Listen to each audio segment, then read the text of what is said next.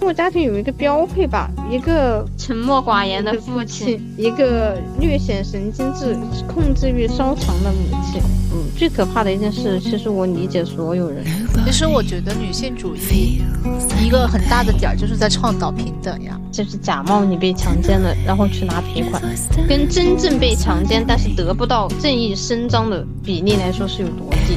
极度的低，我们应该认为叫她女导演是对她的赞扬，因为她真的实在是太优秀了。可是大家都有脑子也不用啊。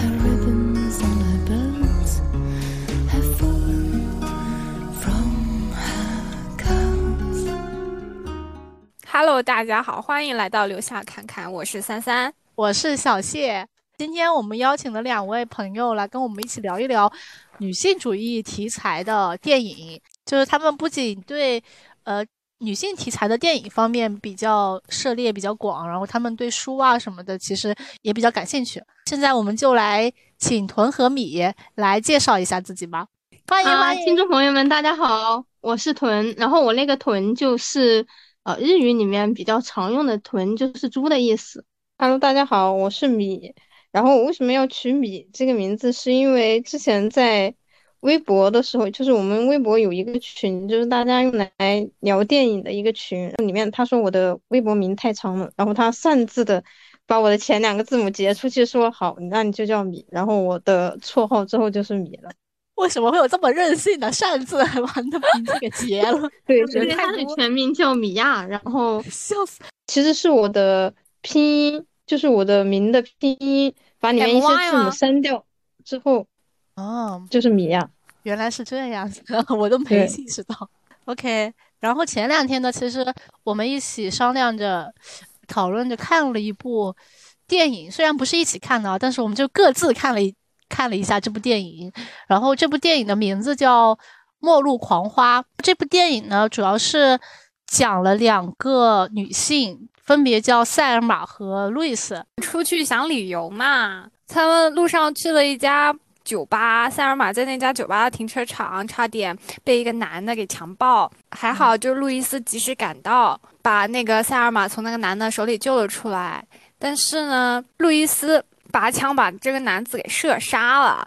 然后接下来剧情就是这两个人走上了逃亡之路嘛，差不多故事的情节就是这样子。我们主要想来聊一聊，就是这部电影里面几个我们比较。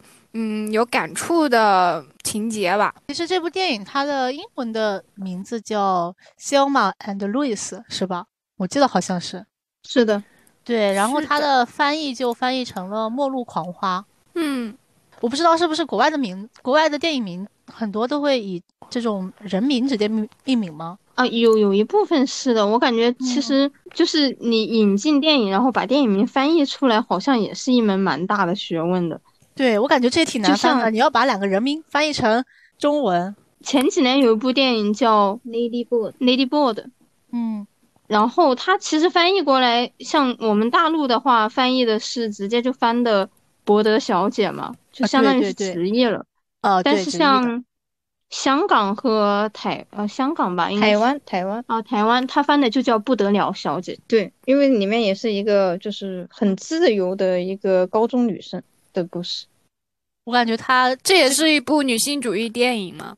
是的，女导演近几年提名奥斯卡最佳女导的，应该算是比较比较比较受关注的一位。对我感觉这样翻译电影的名字还挺难的，就是你可能要需要把它的整部剧的一个精华提炼出来，然后把它归为几个字，然后作为这个电影的名字，我觉得还是挺难的，就是你要领略到其中的精髓的感觉。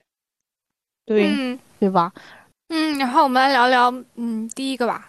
他们的招摇是单纯的，只是一种自我解放，但在有的男人眼中却成了风骚。对，我觉得可以把有的删去。就是这个这句话是在看到那个他们在舞舞池里面跳舞的时候，就是酒吧里面跳舞的时候，原本的这个其实是出于自己的快乐嘛，就是想要尽情的释放一下，就是因为。从原来的生活里面逃离出来，然后想要去追寻一种比较自由的、随心所欲的这种生活，所以他们才去酒吧去释放自己。但是在别人看来，在男的眼里看来，他们好像就是在嗯，勾引他，勾引啊，对，就是这样的一种感觉。但是会里也蛮多这种情况，就是你穿个吊带，穿个短裙，走在路上，男的就以为哦你在勾引他们，你就是想吸引男的目光，实际上女的就想自己漂亮一点，开心一点。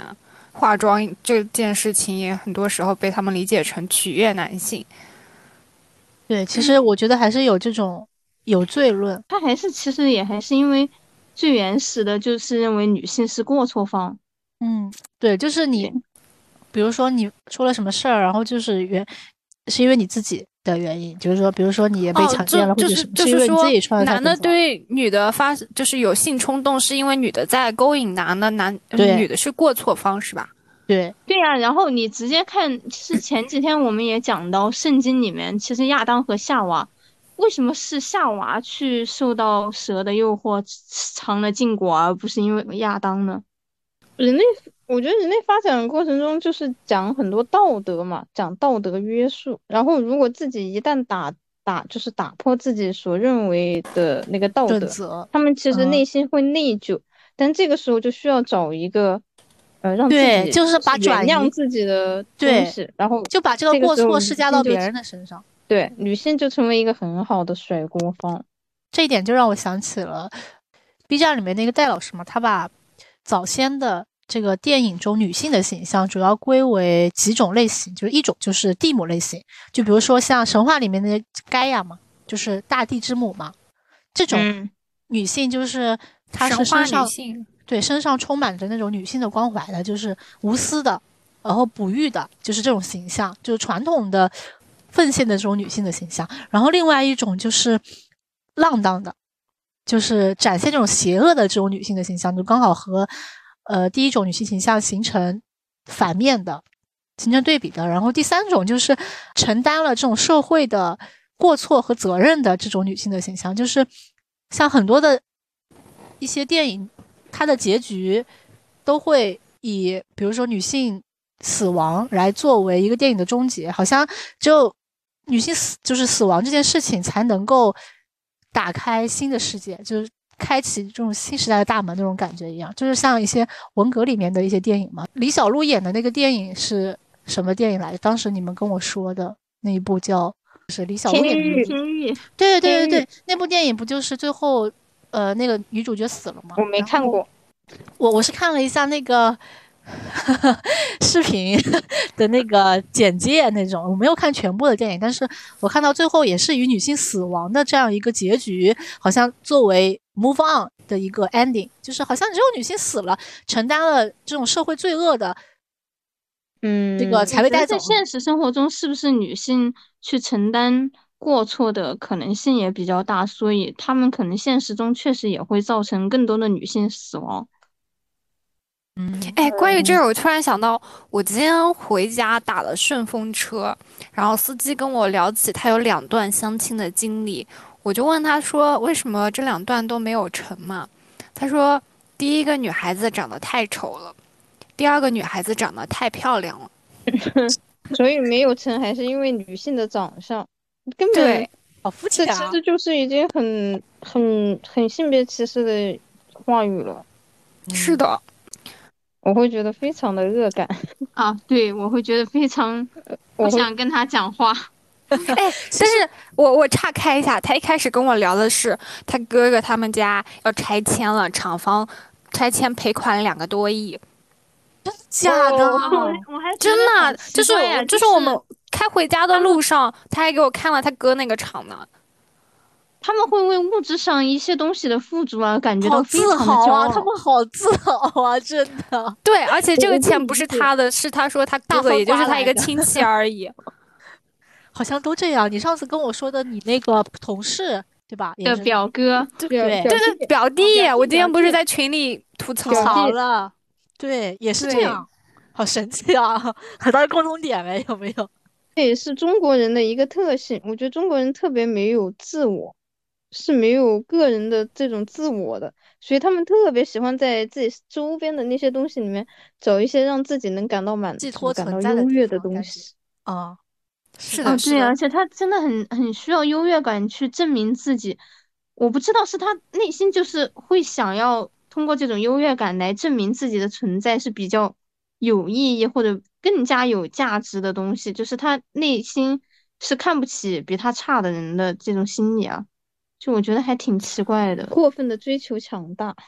我就觉得是他们太过于空虚，他们自己本来就没什么东西，然后他需要身边的人的烘托，来显得他哦好像也不错，就这样。我就是觉得他们能够让他们自己引以为傲的东西太少了，所以他们才拼命的想要去找一件能够证明他们价值的东西。就是哦，原来我也不是个 loser，我还有这东西拿出手，就是现实意义上的这种成功或者什么的。对，就好像哦，我认识马云，你看我多厉害，疯狂赞同。我也认识他，我也谁不认识他？第二点是，这个是哦，就是他们在逃亡的最后一阶段的时候的一个台词，是不是？其实这段其实大概是在片子的后期的这段，然后他们经过其实已经犯了很多很多的这种违背法律的这种事情了啊。在酒吧里面，是一位男性想要强暴塞尔玛，对吧？是作为朋友的路易斯去把那个男性给枪杀了。在车上的时候，塞尔玛是这么对路易斯说的：“他说，若不是你跑出来，他就会严重的伤害我。但是。”他会安然无恙，大家都能看见我们在跳舞。他们会说这是我自找的，我的一生会比现在来的更加的不堪。但是起码我现在是开心的，我对那个混蛋死了一点也不难过。我只是很抱歉，动手的是你，而不是我。这句话给我的感觉，因为塞尔玛他前期其实是一个比较傻白甜的这种形象嘛，就是他是一个家庭主妇，对，金发碧眼是一个典型的美国甜妞的一个形象嘛，对吧？就是因为笑起来好像是有两个酒窝那种，就感觉特别甜啊。他在这个时候说的这段话，是让我觉得他是真正的意识觉醒那种，不再是以前只以丈夫为自己的中心的。这样的一个妇女的一个形象了，就是她能够站起来去对这个世界做出自己的一种抵抗，就是说出自己这种态度的这样的一个显示了他们前后的一个转变吧。所以我把它给摘录下来。嗯，对我我其实也感觉是的，就是他其实应该是在被那个男性啊，就是 Brad Pitt 演的那个，我忘记他名字了，他去被被偷偷走钱之后。他在去超市抢钱的这个过程中，你就会发现这个角色在后，就是他已经完全进入到了后期，变成了一个嗯比较更加强势的一个女性角色的这样的一个过程。就前期你看，像在拔枪过程中是射杀那个想要强暴他的那个男的，其实那个时候还是路易斯作为他的一个主心骨去想要去解决这个事情。但是到后期，在路易斯的钱被那个男的给偷完了，偷了之后哈，Selman 他就。内心上已经是，呃，开始担当起了这种主心骨的这个角色了。他去想办法，虽然这个办法就是去劫持 robber 啊，成为一个 robber 去抢劫这个商店啊，但是是从心理上其实已经是转变成了这他成为了那个路易斯的依靠。所以其实他是一个从顺从到反叛的一个心路历程。我觉得不不论是对这种男性的一个。就是对男性的一个态度的变化，也是对这个社会、对这个这种权强权吧的一种，我觉得是一个非常反叛的角色了。他之后已经是后面把那个警察关进那个车厢里面，我就对他已经有重新的认识了。没想到你还能这么叛逆。对呀，而且他们后面把那个油罐车炸了。对他，对我也觉得挺爽的，我也好想干这种事情，就是我也觉得 好爽。对，因为那个平日里积攒下来的那些仇一下子报复掉的那种感觉。那个司机真的嘴太恶心了，对呀，对呀。说到这个，我也遇到过那种，就是我有次跟我朋友去爬山，然后我们走的是一个盘山公路，就是有车是能开的，然后走到一半，他们有辆车开下来，那个司就司机就对着我们吹口哨。好像跟他的行为好像哦，对啊，如出一辙呀，和他的和这个影片里面这个司机的行为，而且他们会甚至会觉得自己这样去做是很幽默吧，幽默，对对对，黄色笑话，就他们男生真的讲讲完，然后自己大笑，然后觉得很幽默，我不懂幽默在哪哦，你们说这已经就是。他们不能界定下流了，是否是性骚扰了？这个让我又想到，我之前经历过一个，就是我在路上走，然后有一个骑电瓶车的男子，男的骑过去，他又骑回来，就全程一直在盯着我看。然后这个事情，我跟一个男性朋友说了之后，他认为这是对我的一种，嗯，赞美，就认为我是长得好看，然后对方看得上我才会这么做。我真的很气，我的第一反应就是只只你给他两拳，就是那种，要么你骂回去，就是那种。对啊，就是把女性作为一个客体啊。就是女性为什么需要男性的赞美啊？我当时的第二个反应就是你保护好你自己，不让他知道你家住哪儿啊，就是这种反应。而且他们开完这个玩笑啊，你跟他生气，他也觉得你很幼稚，或者是认为，对啊，你这个人开不起玩笑，好小气啊！谁要跟你开玩笑啊？是的，哦，我你说到这事儿，我还想起了我们以前初中的时候就念那种，以前就是磁带放那种英语单词嘛。我们每天早读的时候就会放那种英语单词，然后我们那个男生，一群男生在后边，他们长得很高嘛，就是个子比较高，然后在后面就会起哄，就像听到那种，其实跟性也没有什么关系，就比如说 stick 这个词，stick 就是不是有棍子啊，就是棒或者叉那种意思，戳，对，戳的意思，然后他们就会起哄，他们的意思是男性就是跟女性发生性关系的时候，对，好吗？没错。他们就会在后面起哄，然后故意把这个声音弄得特别响，然后说完之后，他们还会大笑，就那种的，就是在早读课上。他们觉得他们真的好，他们脑子里面除了黄色，还装了些什么其他的东西吗？真的 是很无语。我我觉得这真的是一种就是。女性对于性来说是闭口不谈的，因为我们从小是会被教导，然后是有羞耻感，对对对性的话，对为什么男性不会呢？就同样在这样的教导之下，我是没有羞耻感，不然他们在那笑什么？你一个正常的话题，你会不停笑吗？我不懂他们的，我觉得他们，我不想懂，奇怪。我当时初中的时候，因为那时候可能也不是很懂，后来才意识到哦，原来是这样。我当时真的不是很懂，他们到底在笑什么？但是我让他们很猥琐，就是他们笑得很猥琐，我知道肯定不是想什么好事儿啊，就是那样的事儿。但是你要不就正正常常的讲，你就不会觉得猥琐；但是他又在那笑，你就会觉得这件事情很猥琐。对，大大方方的讲，其实大大方方的，如果是男生跟女生谈性。谈这种跟性相关的话题，我觉得并没有什么的，但是确实说更多情嘛，就是那种很轻蔑的感觉，所以我觉得他们内心是因为把女性啊，就是跟你把把女性还是作为比他们低一等的，作为呃一个物体或者客体去看的情况下，他们才会去以一种很轻蔑、很嘲讽的。状态去讲这个故事，对，因为他们是主体。如果是在性关系中，如果双方是平等的话，我觉得他们不会这么去讲。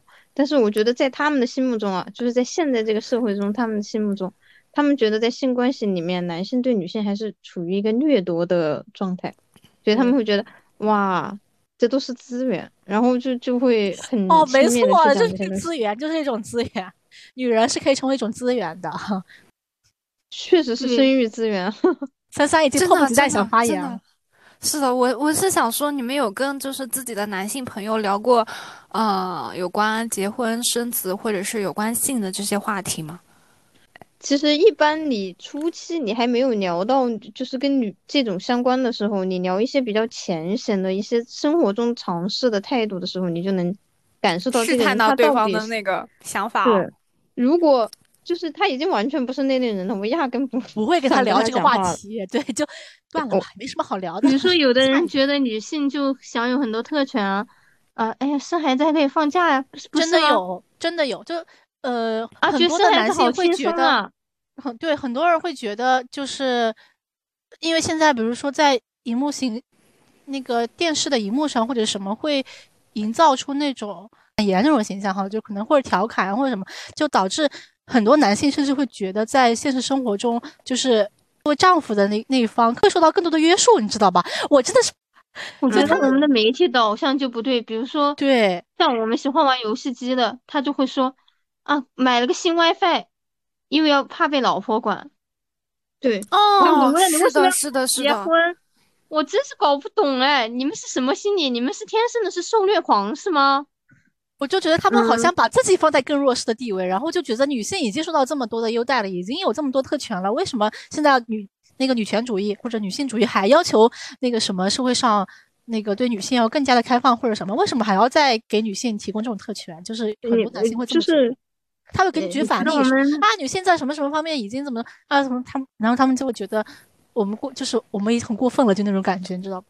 我觉得，我觉得这么想的人都是 蛋。就关键是，我觉得我们整个社会都没有那种导向啊，也没有教育，没有一个人，嗯，就是男性他是需要教育才能去意识到的，而女性是因为你从小生在这个环境中，你只要有意识觉醒，你就能意识到。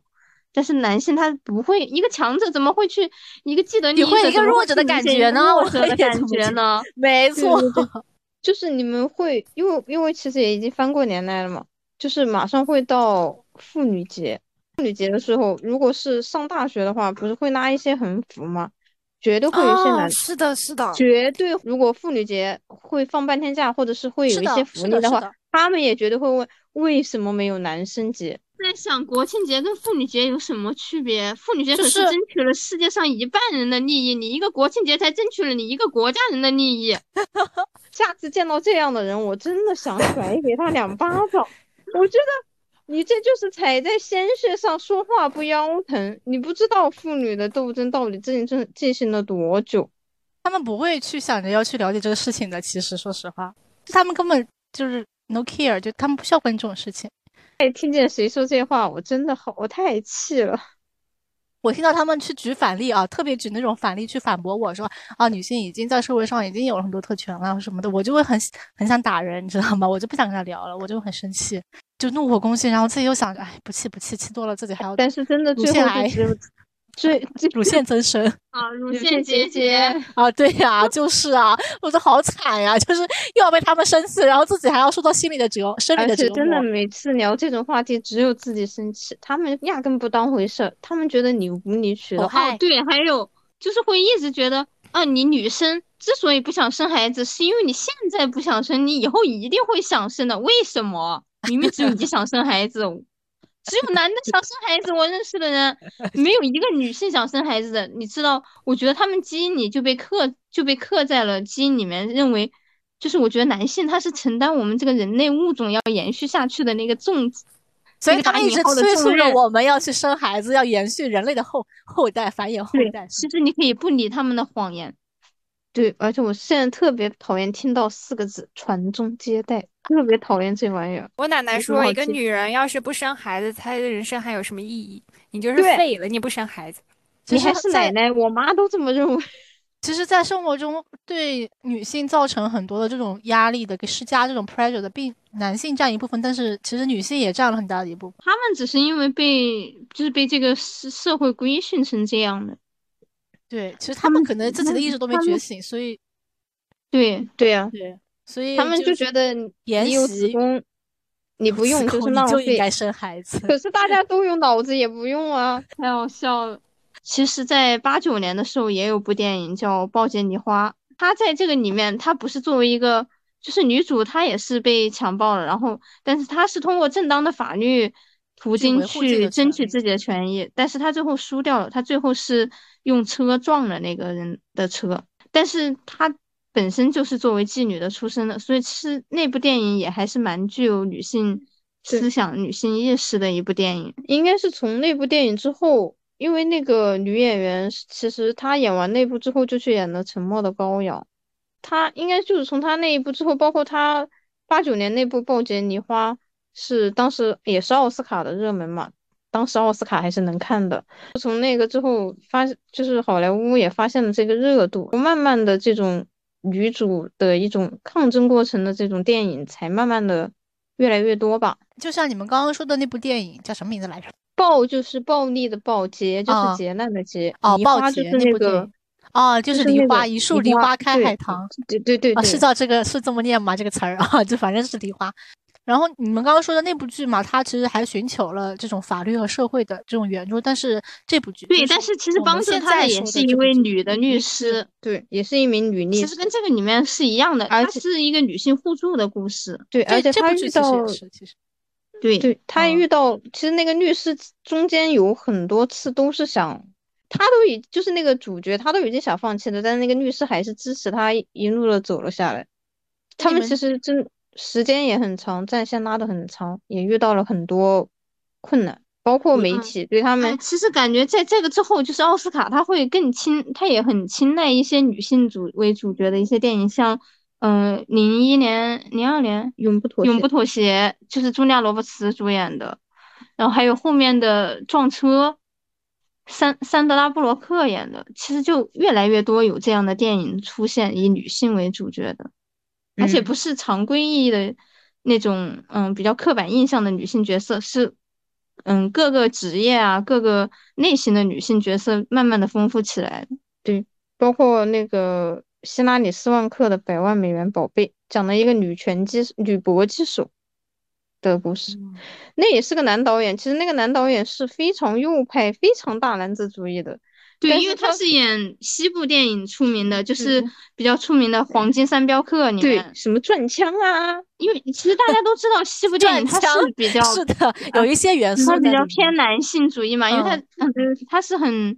他是一般是以一个白人男性为主角，然后一个人仗剑走天涯的那种感觉。对，有有点像我们那种这种侠客片的那种感觉。对对啊，对，是的，是吧？嗯，是的，是的。然后所有遇到的女人都很刻板，就都很都会喜欢他。对，或者是里面压根没有女性角色。对他其实是那样的，但是他那部电影拍的就他以一个女性的角度去讲的话。反正其实那个女性角色算刻画的还比较真实吧，算是他的作品里面比较好的女性角色。他很多都自导自演的，所以里面女性角色要不就没有，要不就是自演，是配角。他自己成为主角是吗？就是导演。他就是想演，他就是因为演员出身，后面转身去做导演的嘛。然后他自己就很喜欢自导自演。嗯，他也比较高龄了，也八十多了，九十了可能。啊，九十了可能有。然后现在创作欲也还是很强的，基本上每年每年一部了。哎，我觉得很厉害，就是到了这么高龄的一个阶段，还能有这么强的一个输出啊，我觉得很难啊。对，这个这个导演也是，包括《末路狂花》的导演。其实要讲到他，他最早的应该是《异形》那一部，就是以女性为主角的。对，就是雷普利上尉嘛，他是应该是当时已经算是很早很早以女性主呃为主角的电影了。他其实是打开了恐怖片，就是除了大白鲨呀，恐怖片，是恐怖惊悚，它应该算是打开了恐怖惊悚片在美国的票房市场，也不算是它。大白鲨其实也有，但是当时哦，当时也还有，也有，也有，不能算是它，它算是那种太空恐怖的开创者。其实像卡朋特呀，他们都算，对。你们现在说的名字就跟就是风一样，从我耳朵上吹过去了，什么都没有留下。就是这位导演，就是这个《末路狂花》的这位导演，他的第一部成名作应该就算是《异形》，《异形》那一部就叫《Alien》外星人。嗯，对他后面有拍了续集。其实我们要讲到第二部《异形二》的续集，就是詹姆斯卡梅隆去拍的。第三部是大卫芬奇。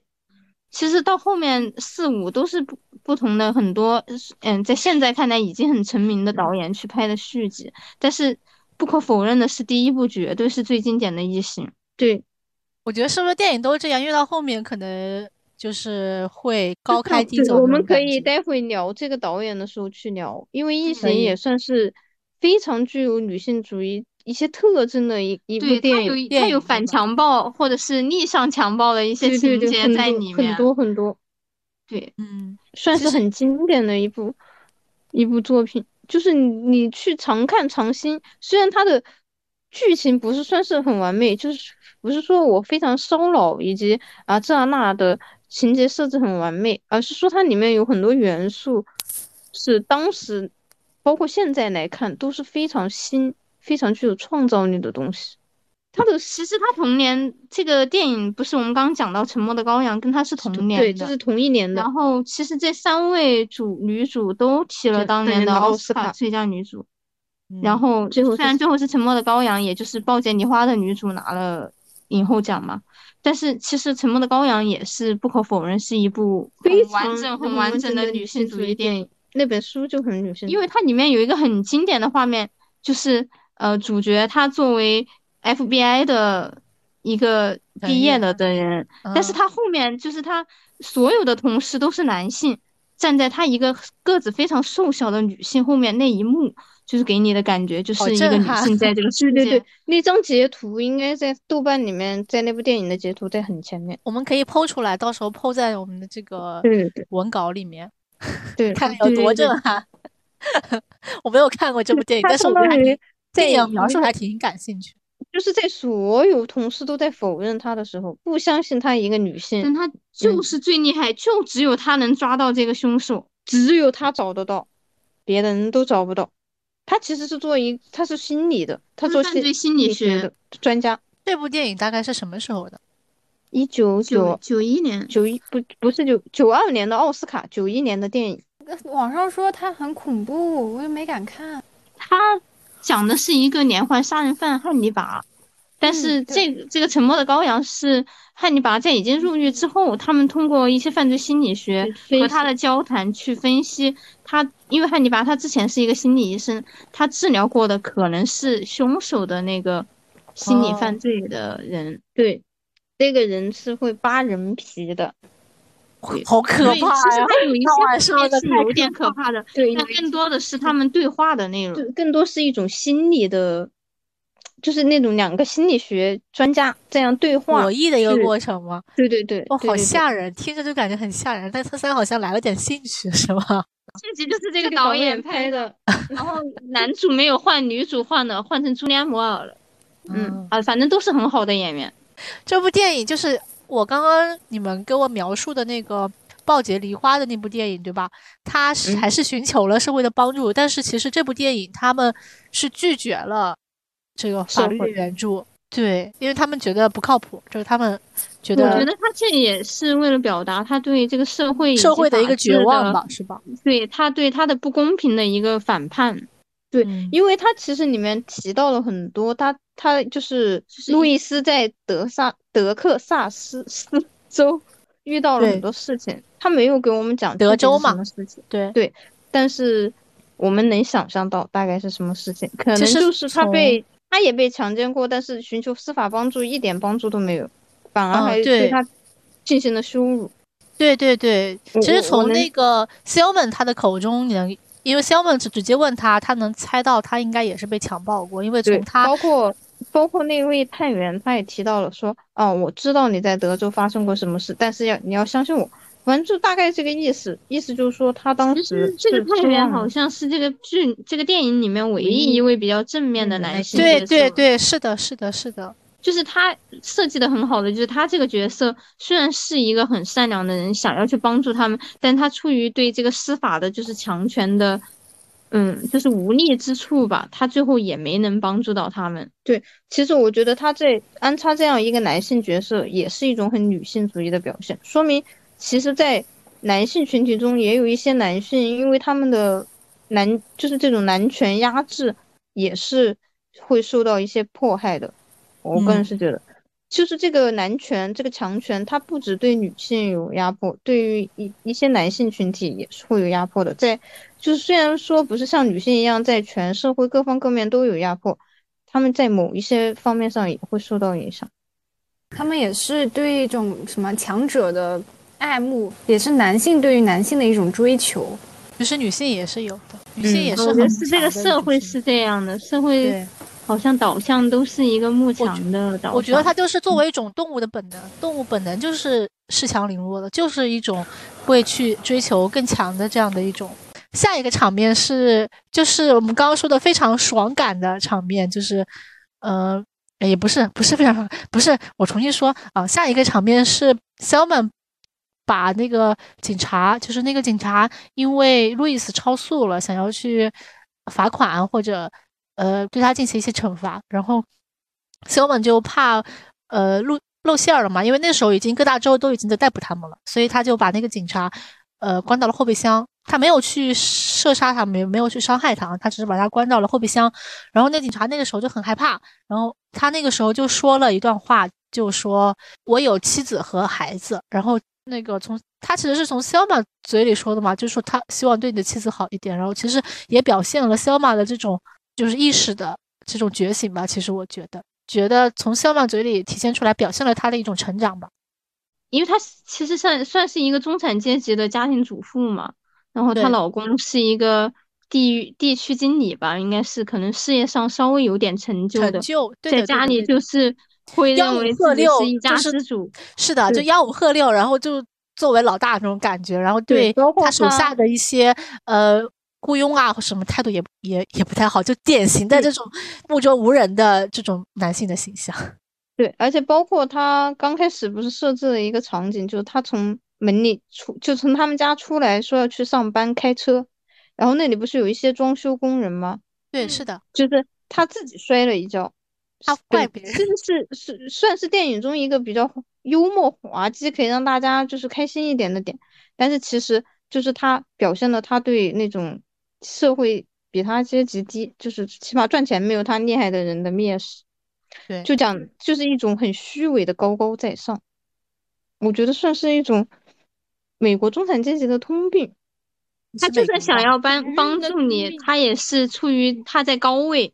就呃，去年前年有一部剧，我不知道他们是把那部小说改的很差还是怎么样。对，是个叫《星星之火》，可以燎原，可以燎原，是一个华裔写的书。他讲的就是在同一个社区里面。是小说改成的剧，呃，同一个社社区里面，一个白人女性中产阶级，特别家境比较好，然后也是一个家庭主妇，她想要去帮助隔壁的一家黑人女性的故事，她比较高高在上的去帮助别人，然后别人并不愿意接受，但是那个剧拍的太烂了。其实我觉得就是有一个，就是我们身边可以常见的这种居居居高上就居高临下的这种。点关于就是这个警察的故事嘛，就是这个第三趴的这个台词，说是把那个警察关起来。就后面影片后面，其实这个警察还出现了一幕的，就是有一个骑车的，呃，应该也算是一个少数族裔吧。啊，但是他还在吸大麻。对，吸大麻的少少数族裔骑车走过去，就是有点有点嬉皮士士的一个角色。他骑骑自行车走过去，他看见了，他听见了声音。听见的那个警察在里面求助，然后对对对，你记不记得他们为了让他在后备箱不死，是在后备箱开了两个洞的？对，扎了个洞眼，怕他闷死。然后他把手指从里面伸出来求救，就是我不知道是不是我想多了，其实这是一种男性阳具的象征。穿过一个洞，我没有想到这个场面，但是那个男性拒绝了他。就是我觉得他们其实也是对这个美国司法，包括他们的这个整个法律体系的一个反抗，就认为他们是不可信的。因为你看，随便走一个人过来，我并不相信你是个警察，我并不想救你。对，包括算是对这种，就我觉得是对。他刚好是一个少数族裔，就是因为美国警察，他们可能嗯发生过很多次，对，包括对黑人的不公平的对待嘛。对，什么难怪。他们其实就是黑人在路上被拦下来的几率高很多，而且比暴力执法导致死亡的会多很多嘛。嗯，其实他们也算是抗争了很长一段时间的。对，就是这个是种族方面的这个问题嘛。美国其实也有挺多问题的。不只是性别方面的问题，所以我觉得他那一幕是有意义的。我不知道是不是我想多了，我觉得感觉你们解读了之后，好像听起来更加合理了一些。我一开始不知道为什么用这个，他很喜欢喜欢用这个当，对对，嗯，有道理。他的一个可能还要联系一下这个导演的常用的这个拍摄手法。就是我一开始还不是很理解为什么会安排一个就是这样的一个他那一段是没有交代的，也没有交代这个警察这样或者那样的。对他也没知道结果是怎么样子的，然后好像跟主剧情也没有很大的关系啊，就是因为主剧情应该是从他他把他关到里面，然后两个女女主继续逃亡，就已经继续继续走下去了。但是好像这一幕又突然插出来一个画面，去解释去交代一下他的后面有人路过，然后怎么着，好像有点突兀。一开始看起来，我觉得他这个情节插入的话，是为他后面女女女主两个女主去选择他们的结局做了一个引子的，是。对，就是他们还是选择去反叛了，选择就是不相信你，就好像就对那个整个司法、整个男权社会、整个社会的那种冷漠，整个社会对女性的压迫，说了一句“去他 老娘就是要去死”这种感觉，不要不要拿他们现在的这种高高在上、一一副正义的那那种样子，就觉得都很恶心，这种感觉。你们刚刚说这句话，我想起了这个影片中的一个场景啊，就是 Selma 第一次展现她的这个反叛的情绪，就是对抗的这种情绪的时候，是打电话和她丈夫通话的那个过程中，然后她丈夫那个时候好像还没有意识到她已经成为了一个 murder，对吧？呃，她丈夫还是对她一种趾高气昂，然后很高高在上那种态度对她说话，关电话的时候就说去你，就是那种。嗯，是的，是的，是不是？对，然后还有一个，因为她影片里其实有好几次她跟她丈夫的通话，在后期的时候，最后一次和她丈夫通话的时候吧，应该是那个时候，她丈夫她家里就是已经来了很多警察，提前部署好了嘛，就是要管控她丈夫的和她的通话嘛。她那个时候打电话去给她丈夫，其实那个时候路易斯是想让肖马给她丈夫打电话，看看他是不是已经知情了。所以 s e l m a n 主动给她丈夫打了个电话，然后她丈夫那个时候演技也很不好，就直接跟她说，很温柔的跟她说 “Hi s e l m a n 然后一反常态，对，一反常态，然后 s e l m a n 立马就知道，嗯，他肯定周围有警察，他肯定知道这件事情。由此可见，平时态度有多差。没错，是的，这一幕还挺好笑的，当时感觉。对，就电影一开头，你想她丈夫说她中午晚上不回来吃饭那个态度。对，谁乐意啊？那种 还会这么 gentle 吗？怎么会这么 gentle 的说话？对呀，我记得影片刚开始的时候，Selman 问他晚上吃什么，什么什么的。然后呢，呃，她丈夫就说我他不关心晚上吃啥或者什么的。然后这句话就让我想到了我妈也是这样的，我妈就很关心我们晚上吃什么，就是吃饭这件事情很重要。我觉得她是表现出了一种家庭妇女的普遍的关注点啊，就是就是在这个地方，我觉得这个抓的还挺精确，让我感同身受。家庭主妇为什么就是会一直问自己丈夫、孩子今天吃什么，明天吃什么？她不会自己去安排，其实是一种是一种焦虑，是一种怕不被需求的焦虑。啊啊，很有道理。因为他在社会中展现不了他的价值，他只有在家庭中展现他的价值。如果没有被需要，我觉得家庭主妇最能看到、最能看到他有价值的东西，不是你做卫生，你做了卫生，我觉得他们男的根本不在乎，他们男的自己多邋遢呀。是啊，对呀，所以我觉得他们最能展现出来他有家庭主妇的价值的，就在做饭上了。对。因为你不管做其他的事情，他这没有没有看法。比如说你帮忙管账、帮忙用钱，你觉得他们男的搞得清楚吗？我感觉他们自己没有稀里糊涂的一辈子。对啊，然后他们自己也不爱卫生呐。你做了卫生，他看得出来吗？他自己邋遢的要死。我觉得我家就是这样子，很典型。嗯，而且并且就是对于中国人来说，晚饭其实也算是一个就是大家聚在一起，对，还是一个比较重要的场合。三三知道我家多干净，知道我妈每天要扫多少遍。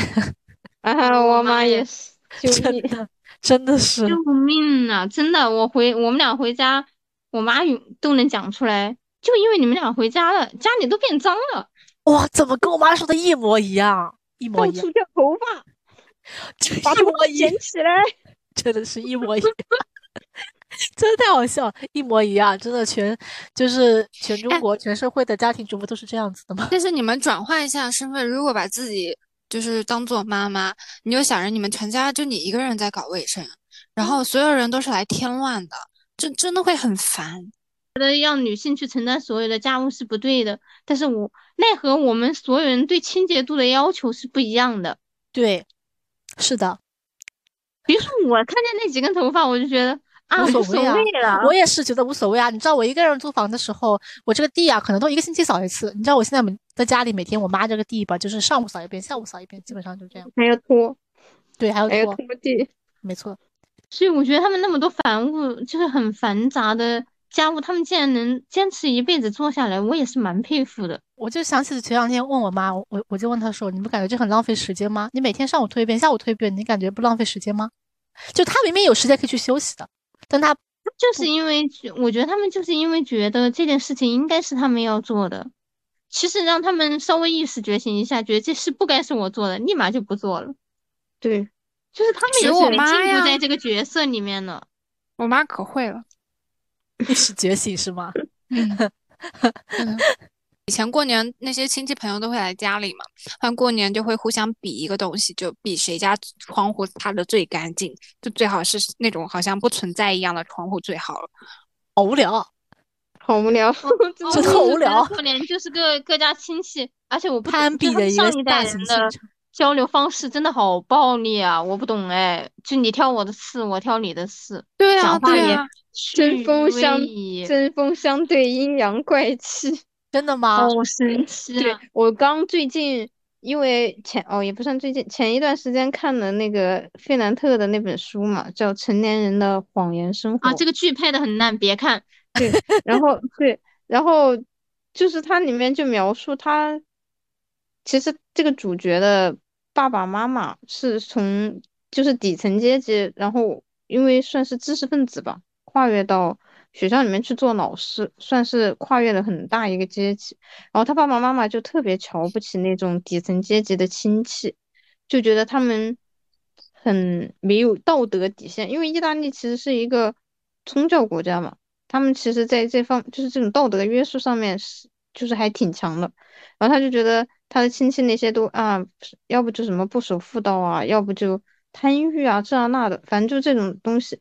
但是结果他的爸爸跟他爸爸最好的朋友的老婆出轨，所以这这部片子就叫《成年人的生活》啊。不，我要讲的是他小时候，他爸爸妈妈就会带他去见亲戚，就是也是算是一种团聚嘛。他爸爸妈妈就跟他，比如说是舅舅什么那种聊天的那种场景，我当时就觉得感同身受，就跟我们。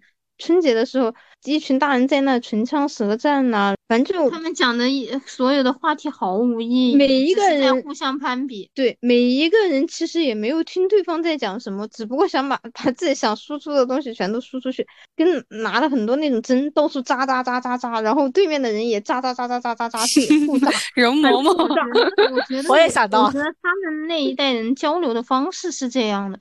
我其实要是我换位思考一下，我坐我妈那个位置，或者哎，因为其实我们家有时候也会女性不能上桌嘛，啊，然后家还会有这种，是的，就是去亲戚家，因为可能亲戚家桌子不多，几个男的大爷就坐上去了，我们而且他们连个菜也不端，啥也不干，哎，都这样，坐着等着喝酒吃饭。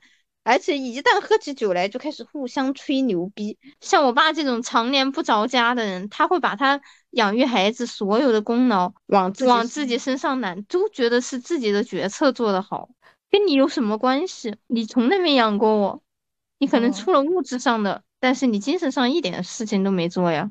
所有的爹都是这样子的吗？对，就是中国。那个，我觉得中国家庭有一个标配吧，一个沉默寡言的父亲，一个略显神经质、控制欲稍强的母亲。哦，好精确啊！我觉得这个描述的好精确啊。还有个说法是，母亲的控制欲，嗯，是来自于就是他们婚姻的失败，就是对另一方完全的失望，所以他把所有的注意力都转移到孩子身上。还有就是他们认为孩子是自己一生中最重要的东西。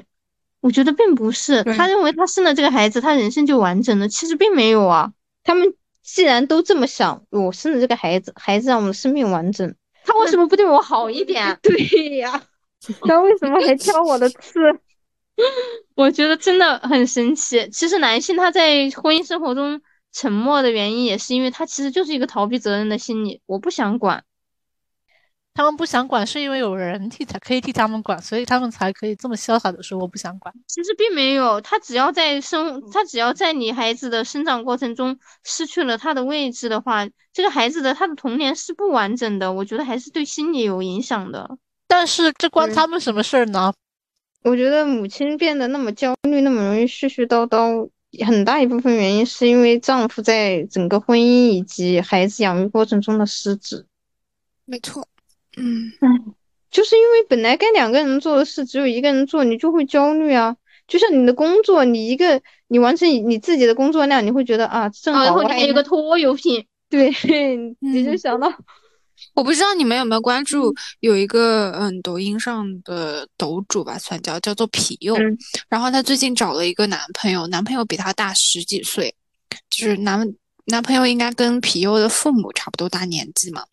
网友就在那边分析说，这个痞幼为什么会找这么一个男朋友？说是因为她从小没有感受过父爱，就所以希望从男朋友身上得到这种爱。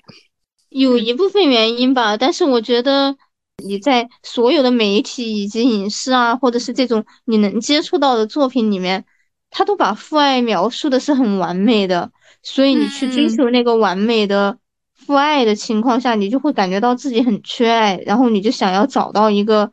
能够替代这一份你内心产生空虚的这个东西，所以他其实也不是去追求父爱吧，他只是觉得自己很缺爱，而且我觉得主流社会价值观的引导是有问题的，就就像你一个孩子吧，他在长大的过程中，他的妈妈管了他很多，但是确实是因为父亲的缺失，这个妈妈可能会有一些呃絮絮叨叨啊，控制欲很强等很多问题，会让孩子精神上有一定的压力嘛。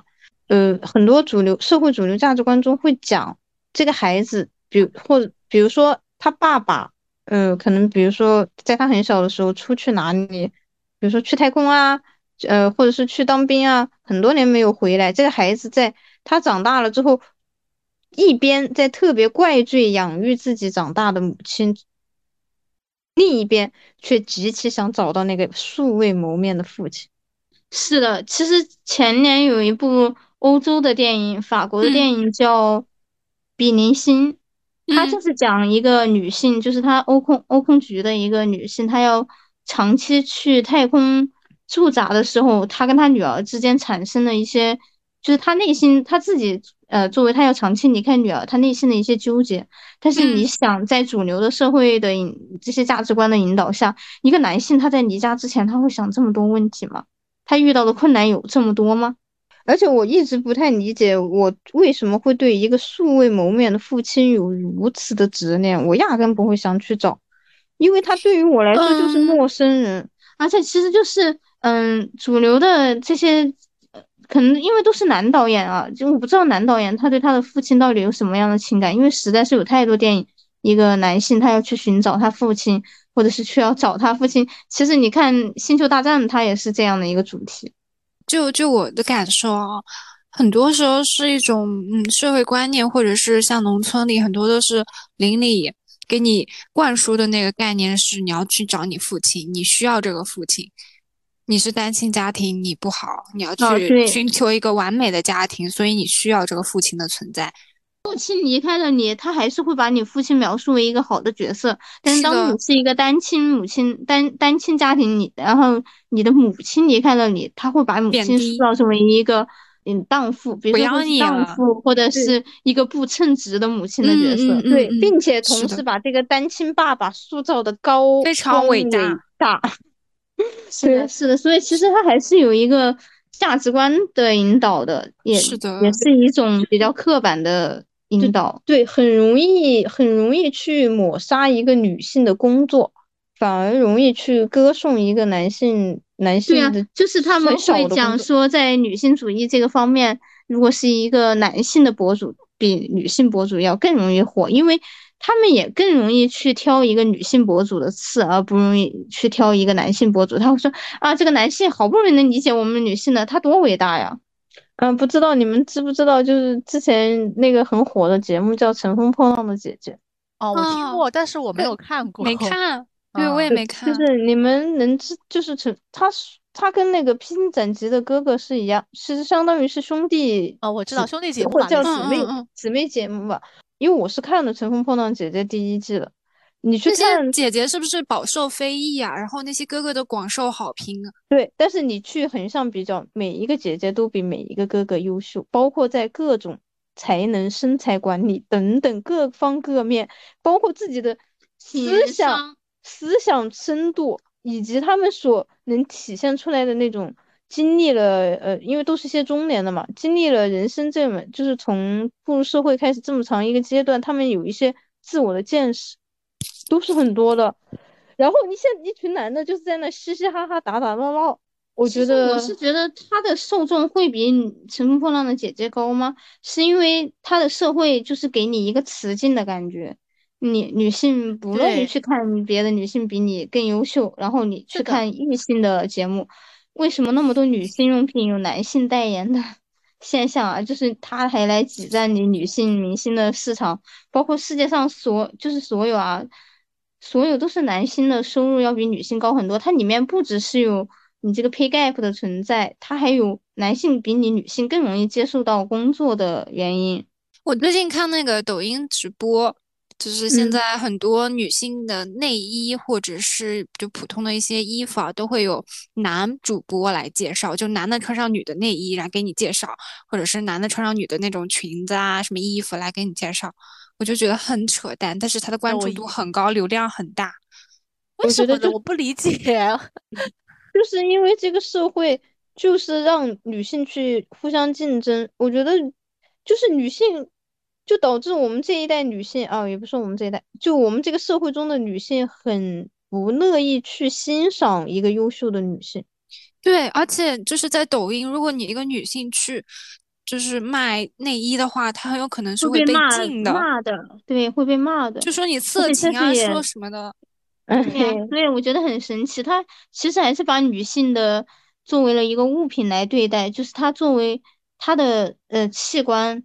包括他的性别，只是为了你一个男性服务的，作为你性服务的一个工具了，或者是生育工具。就是不穿内衣解放运动，这个这个解放运动在国外已经很多年了，但是在国内一直一直都是遭遭抵抗的。算了，你像 LGBT，对，因为因为我不知道为什么，其实女性的胸这个第二性征跟男性的喉结是一样的呀。他们的喉结乳头的话，男的没长乳头吗？对呀，我觉得我想到一个很那个的点，就是说女性的胸跟男性的胸是就是在发生性关系的时候，它们的作用其实是一样的，就是能激起你身上的敏感点，大一点而已，产生那种嗯感觉嘛。但是男的照样可以袒胸露乳在路上走着，对呀，女生不穿内衣就要被非议。而且而且他们说，因为乳胸有哺乳的作用，所以它跟男的乳头不一样。但是牛，你还喝牛的乳头挤出来的奶 呀？你没有什么呀？你是不吃牛肉了吗？笑死，笑死我！我觉，反正我觉得他们其实还是因为不公平的去看待女性导致的结果，就是因为我们这个社会，它确实是一个男权社会，是一个父权社会。他还是容易性化女性的，我觉得，嗯，是的，看到一个女的作为一个性资源的性资源、生育资源的价值，但是不承认女性在其他方面的价值，嗯，不更不容易承承承认。啊，反正我觉得他们挺无聊的，而且我觉得东亚确实更无聊一点，挺挺荒谬的。日本啊，你说日本这个某个产业这么文化是吗？嗯，其实这么发达是一个好的事情。我我个人觉得他可能是一个好的事情，因为他男的鸭也多呀，男的 也多呀，对，男的鸭也多。但是你们有没有就是了解过一个现在的这些 A 片，它是以男性视角下的 A 片，很少有女性视角下的 A 片。哦，你不是说这个，我们是说呃那个服务业。我知道，我知道。嗯嗯，但是 A 片的话，确实是，其实上其实之前好像上野千鹤子和一个。一个应该是 AV 女优，他们合作应该是做了一个访谈吧。只是因为你在这个视角下去拍的是这样的，但是其实有可以拍很正常的，只不过因为男性他是这么认为的，他从小就被这么教育，这些东西确实是很很男性的，他也是服务于男性的。但是同样，其实他我觉得他服务于男性是没有问题的，但是他忘记了女性也是有市场的，他不承认女性的市场。哎，其实国外应该是有女性市场的，就在欧美国家应该是有的。有的，我之前有看过，就是，只是因为日本离我们近，而且我们文化很相近。它其实你没发现，它这里面的所有的共同点就是把女性作为一个工具，然后要彰彰显自己的强大。我不知道是因为东亚男的本来就因为在这个社会中被打压，因为其实除了他在女性面前，在家庭面前，他在公司是被打压的吧。嗯，他在社会也是被打压的吧，所以他想要彰显他自己的强大，通过一种很愚蠢的方式。我觉得男人真是又蠢又笨。你去接触一些东亚的一些东西吧，包括游戏啊，其实中国的游手游很多是就是模仿日本的那些游戏嘛。他们会有一些，他们会有一些很性化女性的一些元素出现在游戏里面。他们觉得这样可以博取更多的男性市场，但是他们永远忘了一个问题：其实现在女性玩家是不比男性玩家少的。没错，我们说因为要玩游戏，所以得被迫吃屎。对我，我到我到现在玩的游戏，我只能夸一个《地平线二》，真的太绝了。哦，不对，不是《地平线五》。不不不，不是那个《地平线》，那个那个是。Horizon 那个是是赛车游，是车车，是那个车游，是那个呃超未来未来的一个那个索尼的那个独占一个 ARPG 游戏啊，其实也有其他的，像顽皮狗的《美国末日二》，就是这部游戏做的是非常完美的，对，但是它在国内被骂的很惨，因为它的剧情。而且你知道，游戏界就是他们这些男性玩家的声音会远远的高过女性玩家。一旦女性玩家说出一点不同的观点，他们会立即就是真的在网上几百条骂他的，各种骂他什么。其实你去那种男性特别集中的社区都能看到这样的。对，主播啊，玩啊看篮球的，好像看篮球的没有女的一样的啊，踢足球的，什么买鞋子的，什么买手办的。这其实算是放大了一个社会中对女性意见的一种，嗯，漠视吧。啊，其实就是电影界也蛮多不尊重女性的一些导演。他有时候就比如说像贝托鲁奇，他就是一个意大利导演，拍《末代皇帝》的，呃，就拍《末代皇帝》那个导演。嗯。然后他当时终于说到一部我看过的电影了。嗯。啊，对，就他当时是。就是马龙白兰度和一个女星，因为这个女星后来因为这件事情就退出了，我就不讲她了。嗯，她是因为在片场，她就是想要获得一个真实的一个女性被侵犯的，然后她在没有告知这个女演员的情况下，就强行让男演员上的。就所以现在其实他们电影界会有一个专门的指导师，一个亲密关系、亲密系的一个指导师，去帮助他们去调节这一层关系。对，其实这都是。应该是近几年 Me Too 运动的一个很好的成果，还有很多导演其实都不行。你像罗曼·波兰斯基、伍迪·艾伦，还有我刚刚说布拉德·皮特，这些都有很大的。还有我不知道的，其实还有我一想，你像那个约翰尼·德普啊，这些就没一个好的。就是他们男性的环境是这样的，包括你电影界很多其实都是男性主导的嘛，因为他们里面。最刚开始的时候，在电影不赚钱的时候，女性占比还是很高的。到后来电影赚钱了，大部分就都是男性主导，女性就开始退居幕后去做一些看似不那么重要的工作了。其实好像很多领域也都是这样子的。三三之前跟我说的那个电脑，就是计算机领域嘛。啊，对，计算机的第第做那个算法的第一。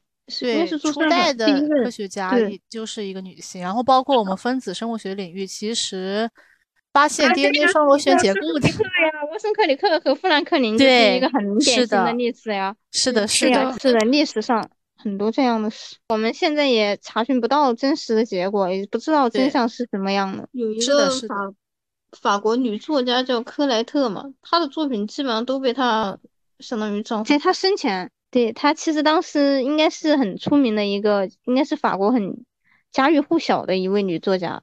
然后她比较有名的像《琪琪》这个系列，就讲讲女高讲讲那个技女校的技术女生的一些故事。当时她老公就是带她的名字去出版的时候，她还哄得她特别好啊，我帮你出版了什么什么，就是把家里的那个写字的人哄得特别好。好多媒体就去采访她老公说：“哎，你为什么把？”就是女性的闺中密事讲的这么清晰啊，是不是你老婆给你讲的呀？哎，反正就很神奇。就是一个男作家去写一个很好的女性故事，他们不会怀疑这个男作家；但是当一个女性去写到一篇很好的作品，他们却会怀疑他是一个男作家。就像费兰特，我们之前在群里面也讨论过嘛，费兰特的故事，就他们因为他是他没有一个明确的去告诉别人他到底是一个什么样职位或者是一个什么样的人。对他只有一个笔名，别人不知道他是谁。对，然后他们很多人就猜啊，是不是这个男作家？是不是那个男作家？他其实应该算是就是一五年之后整个世界最现象级的一个作家。对，因为他的那不勒斯四部曲真的是现象级的。他的第一部对，嗯，我的天才女友嘛。哦，我们刚讲的成年人的谎言其实也是他的新书。他应该之前的书就是当时没有中译本的书，最近几年都会上，都是那个。嗯，对，他的《凡人的爱》《暗处的女儿》应该最近都会有新的出版的。其实我刚刚还想起一句话，就是说，就是这个 title 是比较长的，只要在他的某一个职位或者某一个名称前需要加一个前缀的这样的人，他就是弱者。比如说作家啊，女作家啊，电影啊，女电影家啊，女女女导演，女导演，嗯，对她其实就是一个弱者。我们不能这么认为。我们去说女作家，去说女导演的时候，我们去是去欣赏她独特的视角，而且也是也是因为，嗯，我们也认为女性她在统这样一个男性主导的世界去做出自己的成就，是比他们男性要难更多的。所以，我们我们应该认为叫她女导演是对她的赞扬，因为她真的实在是太优秀了。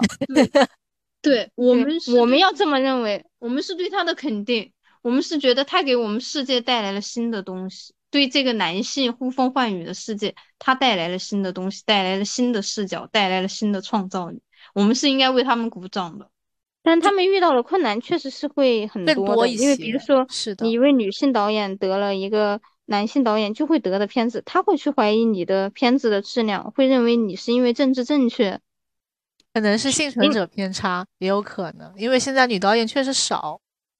但是，但是其实欧能出来了就会比较精，占比有百分之三十了哟。对，三十多。因欧洲女导演是有百分之三十，然后去年就是二一年的金棕榈、金狮和二二年的金熊三个连续三个都是八零后女导演，就是三个相当于从疫情之后重新开始开这个呃，算是欧洲电影界，应该也不算欧洲电影，整个文整个文。就是非商业片电影界的最高的奖项，连续三个颁给了女导演，并且是年轻女导演，算是说对现在整个电影界，可能因为他们男性导比较优秀的男性导演，现在就是也已经年龄大了，他们算是后继无人。就据我观察，现在四十岁以下的男导演没有太优秀的，就是他们的优秀作品。很多出现在九十年代的一些导演，他们其实已经六七十了，他们已经，我觉得很多已经陷入了一种很保守、很固步自封的一种状态，所以他们现在的作品也都确实，我觉得算是让人很失望的一些作品，非常的烂。不过确实是的，年纪上来了之后，他的很多的观点和他年轻时候会不太一样。对我，我我会觉得，我会相信下一个电影最黄金的。一些东西全是属于女性作者啊！当然，这个导我就要岔到这个话了，就是《末路狂花》这个导演曾经在采访中说过：“未来的世界是属于女性的。”好的，我们终于成功的把他给拉回来了，好吗？对他在很多采访中都提到，因为他非常爱他的妈妈，他觉得他妈妈是世界上最伟大的人。是一个非常伟大的女性，她觉得她把她她妈妈把她养育长大是一件非常伟大的事情，所以她一就从拍完《异形》之后去做采访，她很多次提到她的妈妈，提到她觉得未来的世界是属于女性的，因为男性实在太……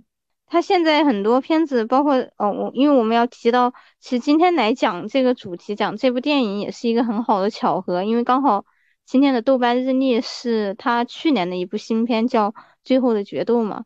然后它其实也是一个有点类似《罗生门》，就是以女性为一个主角，有点像《罗生罗生门》的一个故事。嗯，也是也是一个很女性主义的电影。对，然后我们可以进行下一趴了。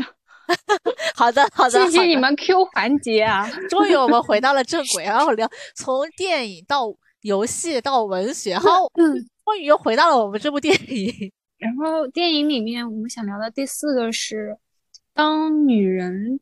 这样子哭哭啼啼的时候，他并不开心，或者说是当一个女人说不要的时候，他是真的不愿意。就是在很多电影电视剧中，呃，某些男性的认知是，女人说不要，她其实是一种调情的行为，包括谈恋爱的时候也是，你说不要，我就应该什么那种欲拒还迎的感觉。嗯嗯，你越说不要，我就越刺激。当然，我也觉得男的就是精虫上脑。是的，是的，而且其实就是现在法律对女性不要这个不愿意这个界定也很很难的去界定，包括你后期比较严苛哎，就是你怎么去是的界定你是真的嗯，哎，就是刘强东那个事情，刘强东在国外那个事情，哎，我感觉反正其实就他认为你是为了要钱哦，你在这里欲拒还迎，然后他们认为那是仙人跳，他们认为女的就是为了钱，是的。还有一个是那个在婚姻当中的性侵犯，就是老婆说不要，但是老公还要强制发生性关系，这个也很难鉴定。我我我会这个现在有措施能鉴定吗？我觉得这个基本上就鉴定不了。我觉得男人在这件事情上简直就是既要又要，而且很胆小，很害怕。说实话吧，如果在一个就是在一个正常的事事件中，受害者就是比如说你你被强。抢劫、抢劫，或者是怎么样？你受害者的言论在整个评审过程中所占的分量是相对于加害者，就是嫌疑犯来说是更大的。因为嫌疑犯其实是你有证据，不管是一些证人的证据，或者是呃物证啊什么其他证据的话，你作为这个嫌疑的话，你是被审问的，你只能去找一些可以否决这些证据的办法。而不是说你只要去否决否决这个受害者的话，你就可以逃脱。而且强奸案的审判中是男男女双方各执一词的话，嗯，加害者方的也不一定是男方啊，加害者方的那个话语权并没有是弱一点，像是一组和解一样的，把双方的话拿出来在那分析啊，这一句话他是不是撒谎？那句话是不是撒谎？其实每一个人的记忆是会偏差的，但是一个，我觉得作为一个受害者来说，他的拒绝，他拒绝了就是拒绝了。而且我觉得这个事情其实就是有你的取证会很困难，很麻烦，就是你很难就是之前证明你确实做出了。反抗，而且因为其实他本来在取证的过程中对你就是一个多重伤害嘛，一个反复的伤害。对，因为叫《难以置信》，《难以置信》这部电电视剧其实就是讲一个青少青少年吧，应该也是比较年轻的一位女性，她被性侵之后，然后去呃寻求法律帮助的时候，她在这个寻求的过程中所遭遭到的一些，他会不断的问你，你让你去描述那个场景。刚刚有讲到那个家庭里面的性侵犯，其实我感觉国外的话，呃，之前有一部电视剧叫《女佣》，它有讲到一部分，就是他们国外会有一些家暴协会的那种，去拿一些呃资助啊，或者是基金来帮助你去躲避你家里的这些，就是他会给你一些普及知识，说他不只是对你进行物理上、身体上的伤害才算是家暴。比如说，他对你精神的虐待，或者是对你进行这种家庭内的性侵，都属于一种家暴的范畴。我记得日本好像有这种机构，就是能够帮被家暴的女性连夜搬家。对，因为日本的家暴问题真的很严重。而且我觉我我觉得很奇怪的一件事就是，我们在去审一个性侵案件的时候，我们为什么非要女？就是比如说一个男的去强奸一个女的，这个女的拒绝了。但是他还非要去调查这个女的拒绝是否被这个男性收到了，这个男性是否明确的知道了这个女性的拒绝？我觉得这一点是完全没有必要的。反正我觉得他们的脑子是有问题的呀，他们当时脑子是有问题的啊。对呀，我们就会讲到这就是一个罗生门的问题啊，你根本不知道谁说的。还有一个问题是，就是在警察、律师、法院，就是这整一个大的行业当中，都是男性为主导的。就是整个话语权还是在他们手里。是的，但其实我感觉国外是在进步的。我不是崇洋媚外啊，我是觉得他们就我觉得有一个问题，你在现在这个大环境下被强奸的女性，她在社会上是会受到偏见的。所以，就是这个仙人跳这个事件出现的案例和，就是你冒冒充你就是假冒你被强奸了，然后去拿赔款。跟真正被强奸但是得不到正义伸张的比例来说是有多低，极度的低。我觉得你完全，我觉得现在这个情况下，你不是说你让这个法律就是这样慢吞吞的去进步去那样，反而我觉得你就一步卡，你就加强对这个强奸犯，首先加强对这个强奸犯人的惩罚吧，然后另一方面你加强教育方面的东西。我觉我觉得欧美国家在 Me Too 运动之后已经做的相对来说很好了，我觉得他们，因为他们公司里面基本上都配备这种性骚扰的，就他们的 HR 是管这方面的，而且他们有守则的。你一个两个异性不能单独在办公室啊，或者是会发生哎，就各种这种条则，守则都非常的详细的。他们的学校对于这种是很那，学校跟警察对这种事情是特别重视的，包括对于受害者的心理。他们都会做到很重视的，他们会有专门的女性警察去跟你讲这些事情的，而且而且这件事不是说我我在就是不我不仅是从他们的电视啊一些这种影视作品中看到的，而且是我就是有会有我朋友亲身经历，嗯，告诉我的，他们在这方面确实相对来说会完善很多，而不是说像中国的司法机构一样，遇到这种事情他们会和稀泥，而且并且他们一。我我觉得他们在这种审讯过程中，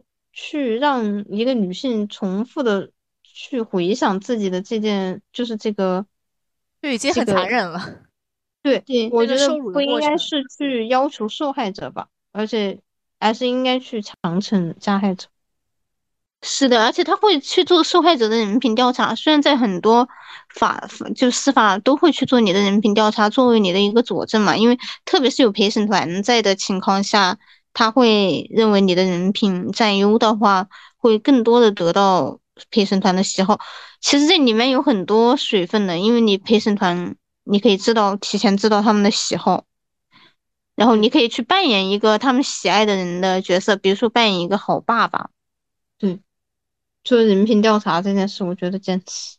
就比如说，我们之前提到那个暴姐梨花，是因为女主很难去打赢这个案件，是因为一是因为她没很难去取证了，二是因为她之前的工作是站街女，对，三是因为她的社会阶级跟那个强奸她的人差距很大，嗯，所以她其实还是受很多因素影响的。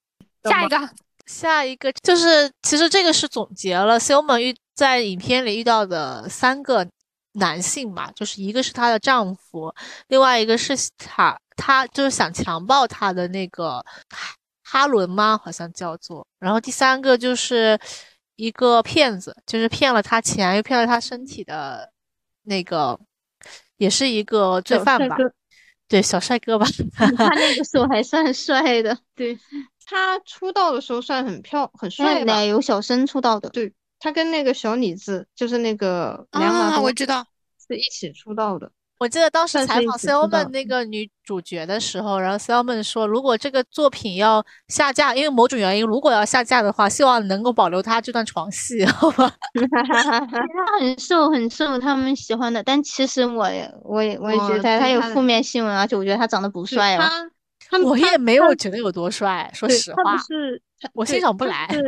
他前妻是安吉丽娜·朱莉，对他们俩演过一部电影叫《史密斯夫妇》，后来然后他前妻之前是曾经控告过他家暴，家不是家暴，属于精神虐待他的养养养孩，就是养子或者是养女啊，我不清楚性别。应该是在非洲是各个哎，应该是全球各个地方收养了很多孩子。对，反正就是也有这样的一个负面新闻存在，但是好像对他并没有什么影响。对，因为其实安吉丽娜·朱莉在美国电影界，她在女性女性演员里面属于一个地位还可以的人了，就是因为她爸爸也是演艺界的，也是比较有地位的。这种情况下，你去看男性跟女性，他还是属于一个属于强势的一方，因为发生这样的事情对他的事业没有什么太大的影响。我其实中国的那个娱乐圈也是，你说女性如果出轨或者什么的，他们都没有在表演的机会。不用不用出轨，随便被拍到跟哪个男的在一起，都能。对对对。我就想到说，那个刘强东怎么来洗刷他自己的那个，就是他他让他的妻子再次怀孕来证明他的婚姻幸福，就说明他没有发生之前的事情，就没有发生仙人跳，没有发现那个，对对对对对。我其实不太理解奶茶妹妹到底为什么要嫁给一样这这个这样的一个老男人啊！终于要回到第回到这一点了 啊！就是看了这三个男人，就是 Selman 的有接触的这三个男人嘛，然后就觉得一个女的要在这个世界上要多强大、多强、多幸运、多么有智慧，才能躲过这么多渣男。就是你看她老公性无能、控制欲强，就是自大傲慢那种。然后他那个暴力男要强奸她，对吧？然后那个小帅哥又骗她钱，又骗她的身体什么的。所以说看了之后感触就是，一个女生要多么幸运才能躲过所有这些劫难。对，嗯，其实我我觉得其实是因为这些男性他都喜欢迫害女性，也还是因为他们不把女性当成自己平等的。就是因为这种男性他们占大多数的，所以才会觉得。是因为他们迫害女性啊！其实每个人都不是完美的，但是他们想要去迫害女性。我我是觉得，是因为女性作为一种资源存在吧。对，所以其实还是因为他们没把女性当成平等的。就像你把你你把一块肉放在一群狗里面，你在那个肉即使是那个肉即使是能跑啊，能跑的话，它能跑跑出那么多狗的嘴吗？也也也很难吧。所以就是很难嘛，就是因为有这么多。是的。对，有这么想有这样的想法的男性存在，或者说普遍的这种社会上的对女性的这种刻板的印象看法，才会让这件事情变得这么的概率这么小。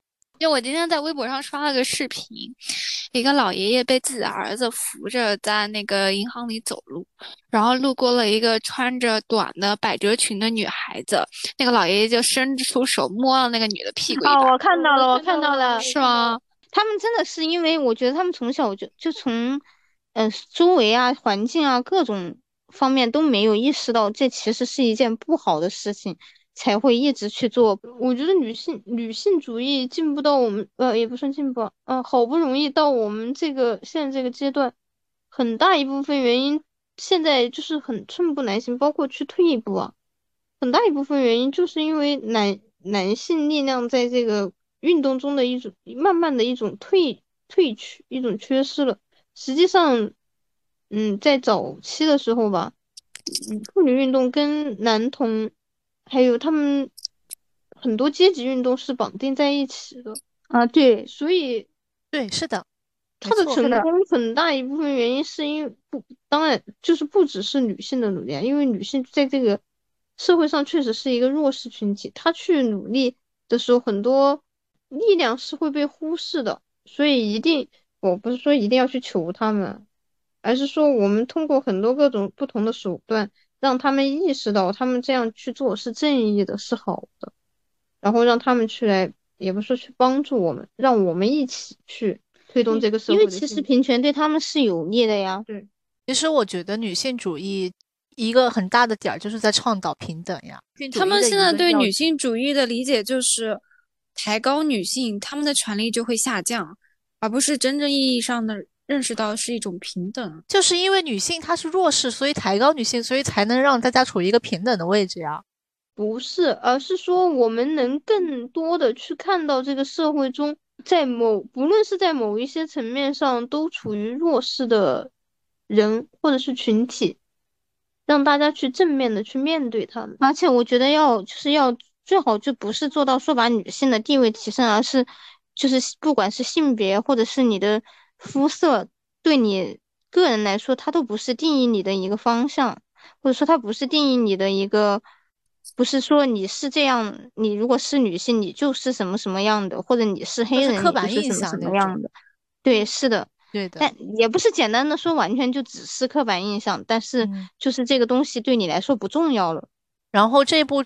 电影它其实是个公路电影嘛，但是其实我并不是很了解公路电影它的一些特点啊或者什么样，你们可以再就是多聊一些关于公路电影的这种题材的电影的形式吧。我其实对这个词也不是很理解，但是就我我看的一些电影，包括就是会有一些被公归类归类为公路电影，我对公路电影的理解就是它是八九十年代比较多吧。它的基本解释就是以路途反映人生的一类电影。第一部应该是是皮特·方达和丹尼斯·霍珀演的《逍遥骑士》，哦，逍遥骑士这个翻译很中国哎，逍遥。然后我在看百度百科，哎，其实提到这个皮特方达，我想到他女儿了，简方达的故事。嗯，对他女儿是一个很人权人权斗士。他曾经在一个节目上说，就是他们会去国会抗议嘛，但是去国会抗议，如果闹得太大的话，会被抓起来。作为一个人权斗士啊，而且他作为一个名人，他不是他他不是简方达的爸爸，他是简方达的哥啊。什么？不好意思，不好意思，因为我想起来他爸爸叫亨利方达。嗯，因为他们演的那个金色池塘的简方达，他曾经有一个名言，就是他在访访谈里面说。我的目标，我今年整个一年的目标就是每一周周五我去国会抗议都会被抓起来，我每一周我都要去抗议。他，因为他其实是带动当时美国那个健身健身操的风潮的一个人之一啊，就是因为其实你当时穿这种健身的衣服，包括现在啊，就最近好像也是因为那个 Lululemon Lululemon 那个牌子，它有一一条特别。特别特别好穿的，就是我们女性认为它很好穿。因为其是因为你女性的衣服设计的并不是很舒适啊，我认为。嗯。啊，对，就是那个瑜伽瑜伽裤 leggings，然后他们也去也也认为这个裤子不适合女性穿上街，因为在他们眼里就相当于黑丝的存在，是吧？啊，对，因为它比较贴合你的人人体线条嘛。对他觉得他会露出来你的人体线条，就然后就会觉得你哎有点色情，有点不合适。哦，也是因为这样的事情。其实当时就是健身那种衣服也是，然后包括女性去运动啊，去展现这样的形貌，也在当时是比较少见的。所以其实他从很年轻的时候，包括他去回忆他人生的时候，他都认为他。是一个，对，是一个女性女性主义者，是一个充满着愤怒的女性主义者啊。好，我们收回来，我们不是讲公路电影的吗？公路电影，我认为它是跟西部电影是一样的，其实都是以男性为主角，包括嗯男性这一辈子所遇到的一些挫折，所以它以女性为主角的电影，包括以女性为视角的电影很少的，而且它里面可能确实涉及到我到某一个站点。去认识了一堆女性，然后这些女性都喜欢我，对，所以他其实可能包括所有的电影类型，它刚开始可能都是比较蔑视女性的。其实我感觉跟中国的很多电视剧还挺像的，所有女性都喜欢我。一样的，因为 他们的他们的话语权更大，而且他们也更乐意去展示自己同一个性别的故事。那还是比国内要开放一些的，是吧？它只是一个类型嘛，我们也不能说。它一定是这样的，嗯，反正公路电影给我的，我因为我看基本就可能只看过这一部吧，我不知道以前有没有看过类似的，因为我也没，我可能是第一次听说这种题材，这种这种类。其实我觉得《阳光小美女》也算公路电影，没看过，没看过。啊，完美的世界，它它虽然是以男性为主角，但是我认为它没有不尊重女性的地方。对，因为这个男性其实也是一个弱势男性，他是一个刚出狱的男性。然后他是在路上遇到了一个小孩，这个小孩治愈了他，嗯，算是让他对这个世界有一个新的看法了吧。虽然他最后结局不是很好，就这个他好不容易去放开自己对这个社会的偏见，去拥抱这个社会，这个社会当头给他一个棒喝，这种感觉。我觉得他，我觉得它更多就是，比如说，因为一般公路电影，它可能很多都是几个主角嘛。不像西部电影，它是以一个人为主角，那可能公路电影更多的是展现在旅途中这几个人之间产生的情感的连接，或者是他内心的一个变化。哦，对，再提一嘴，这个《完美的世界》的导演就是那个之前我讲到的那个女搏击手的那个导演，叫《百万美元宝贝》的导演，这是一个导演，一个应该也《完美的世界》应该是九五年还是九六年的？对。我其实在这看百度百科，其实很多我们看过的，它不属于狭义上的公路电影吧？像这个《菊次郎的夏天》，嗯嗯啊，然后这个中央车站，中央车站应该也不算。绿皮书，绿皮书算吗？它其实应该是算是只要有一段旅途，可能就都算公路电影了啊。那它其实也只是一个归类的方式，就是也不太重要吧？因为其实电影很多。时候都是落到去讲述一个人一个人的经历吧。然后公路电影可能就是在讲述这个人的经历的时候，他们同时也在路上。但其实我很喜欢公路电影的原因，是因为它一般它的 BGM 都很好听。对，因为对我觉得这个这个影片的 BGM 很多也挺燃的，而且公路电影就是给我一种漫天黄沙的感觉，就是一种非常辽阔那种感觉，同时还让你欣赏世界上的风光有何不同对对对对对对，拍的就是景色，就是那种。呃，悬崖峭壁那种感觉，就感觉还对，挺有意思的。我觉得跟自然风光比起来，人的那些琐事其实都可以一笔勾销掉了。是的，是的，是的。哎，但是其实感觉现在拍公路电影的少了，因为可能，因为我感觉公路电影是不是就上个世纪可能比较多一些？这个世纪对，是的，是的。其实，在八九十年代，中国是有很多很优秀的女性主义电影，包括有女导演出现的，但是是现在。现在就少了吧，我好像没有见过很多女导演。我个人觉得也也是因为现在这个世界，因为局势的变化，大家也真的还是倾向于保守了。不，我觉得不太敢说了。但是中国很大一部分原因还是因为审查吧，它很多题材也不能涉及。然后对，其实我很好奇，国外也有这种审查的这种流程吗？呃，国外我觉得国外有有有。有有有有，比如说你去法国电影局，哎，我不知道它是不是叫电影局。你去拿投资的时候，你去讲你的这个故事的时候，你去特别迎合他们西方资本主义国家，他们作为一个救世主的形象去讲这个故事，你就更容易拿到投资，因为他们国家电影局会给你投资嘛，或者是相当于给基金的方式让你去拍电影，去赞助你。他有一套很主流的价值观在。只不过他们的要比我们宽松许多，对他们会有就有一定的自由度，包括就是戛纳电影节吧，戛纳电影节就是欧洲的三大电影节，算是非商业片的最高级别的三个电影节。当然给奖的时候是也是会有一些争论吧，但是只要你能进这个电影节，你能被选片选进去，就是证明了你的优秀。其实现在会有一些规定，他们是很。就是除了法国本土的电影之外，包括欧洲本土的电影之外，他们是很乐意去收集一些非洲，哦，还有中东，还有南美这些欠发达地区、欠发达地区的电影创作者的作品。即使他们没有他们本土的作品优秀，但是他们觉得他们能拍出这样的作品，相对于法国人去拍这样的作品。所克服的困难是很多。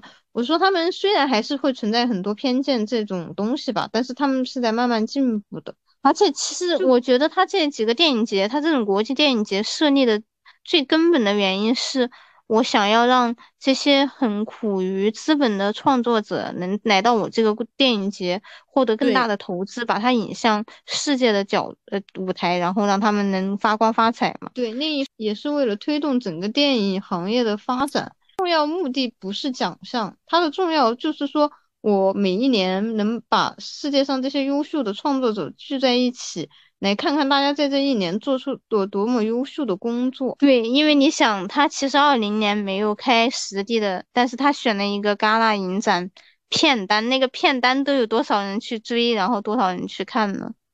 其实就包括他们去，比如说他们会去特意的去选。比如说两部作品同样优秀，他会特意的去选这是女性导演的作品，因为他觉得他们在这个工作中遇到的困难会比男性多很多。这不是一种不公平，会肯定会有人觉得这是一种不公平的现象啊。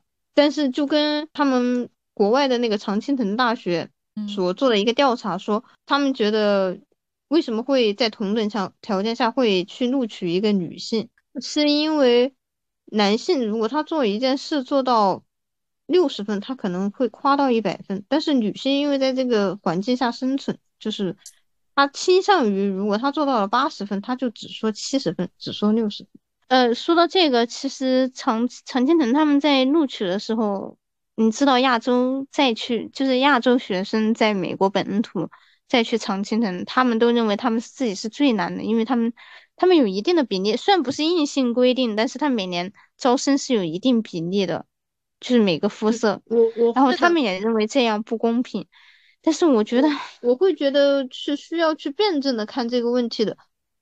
我们现在的不公平当然是存在的，它这个政策是为了解决以前所存在的不公平。我压根不录非非洲人，我压那嗯压根不录其他少数族裔的人，他去拿这个比例去录，一方面是解决了前面的问题，虽然说这个比例一定上限制了，比如说嗯像中国就是普遍认为啊，中国学生他的成绩是优于会相对来说优于其他学生。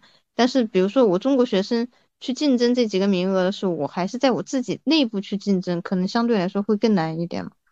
但是，这当然也是存在的一种不公平。但我们如何去进行下一步的优化来去解决这个不公平，这是另外的事了。我是说，现在这个政策是解决了以前的不公平的，我们不能说它是完全错误的。就像有的人认为，穷人之所以穷，是因为他们没有努力，但其实它是一个结构上的问题啊，它不是因为。它是因为我上一辈就穷，我可能这一辈就更穷，就是没就没有办法去跨越阶级，或者是去克服我因为从小的眼界限制啊，或者是一些资源限制造造成的我的呃一些思想上或者是我的物质上的一些缺乏，导致我的没有办法那么富裕，就是因为一个体制和制度的一个问题吧。嗯，对你去录黑人的话，你像。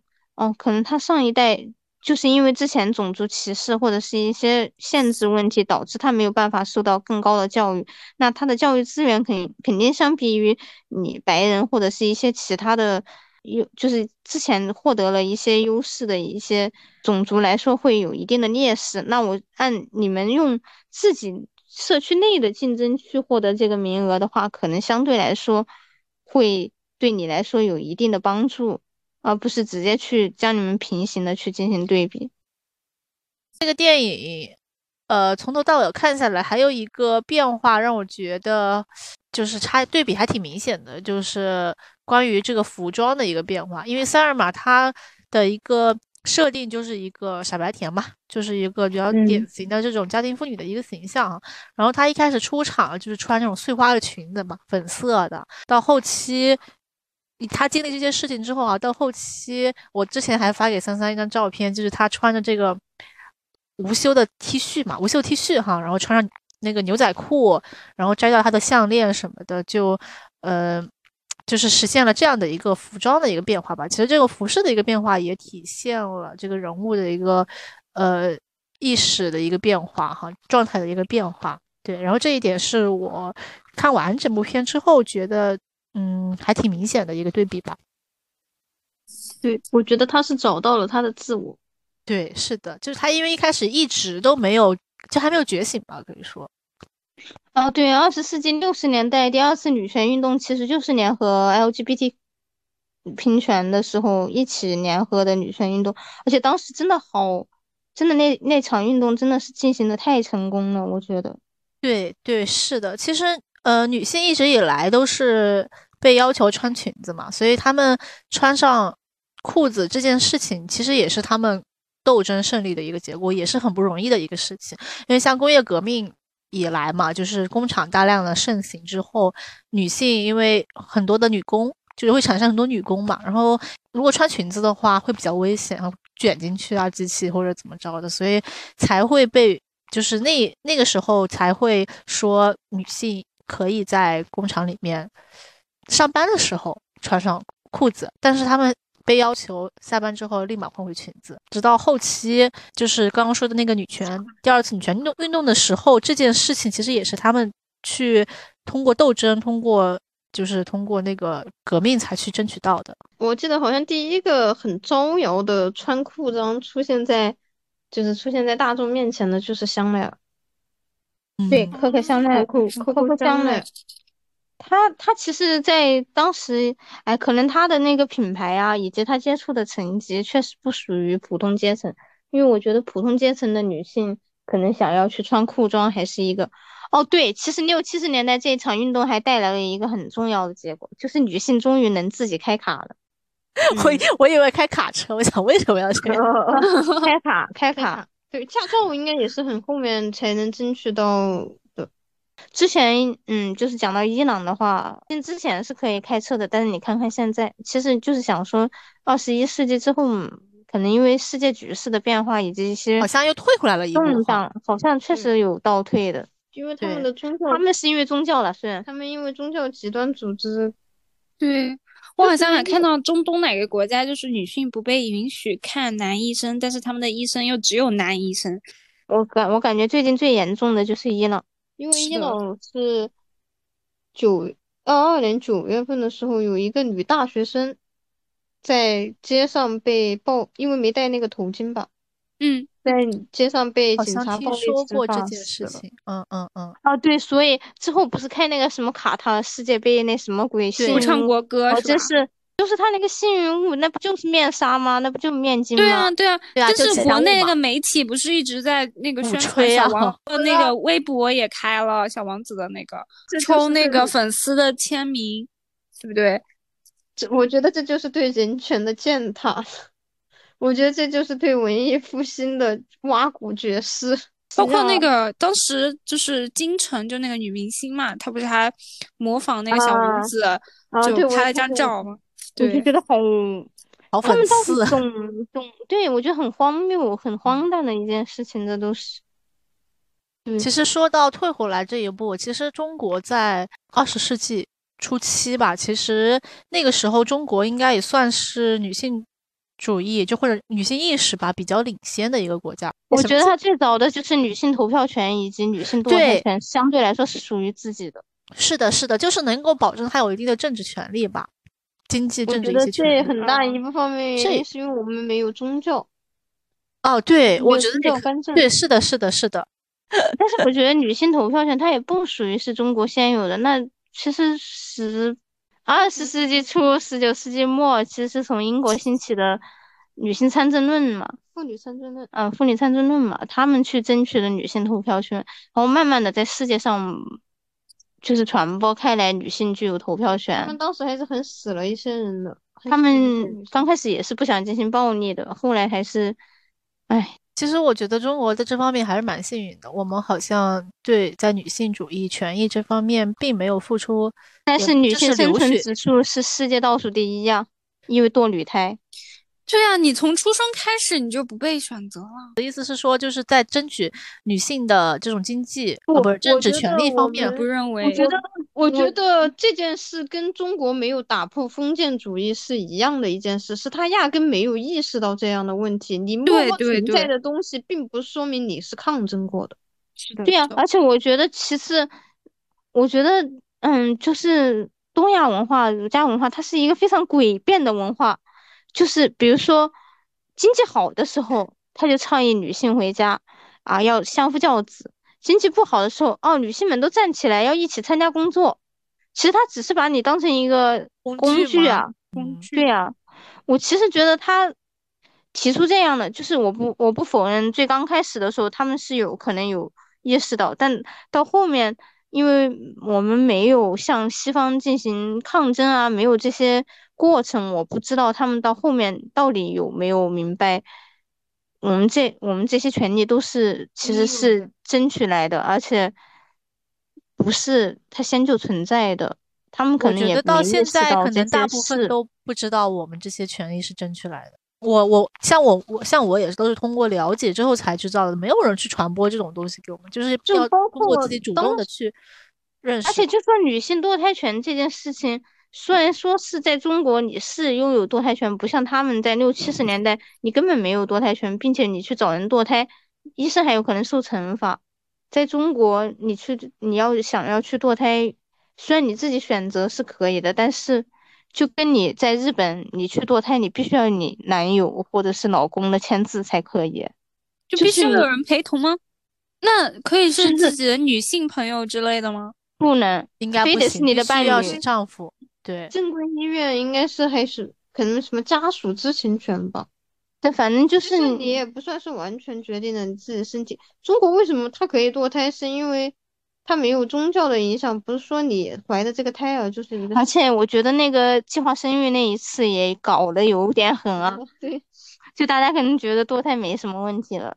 怀孕这个过程啊，呃，我我觉得我们中国的对于这个怀孕的这个认认识，以及男方在这个怀孕过程中所承担的责任，以及他去堕胎所，就是我要去堕这个孩子，他自己所承担的心理负担、内疚感，比国外的男的少很多。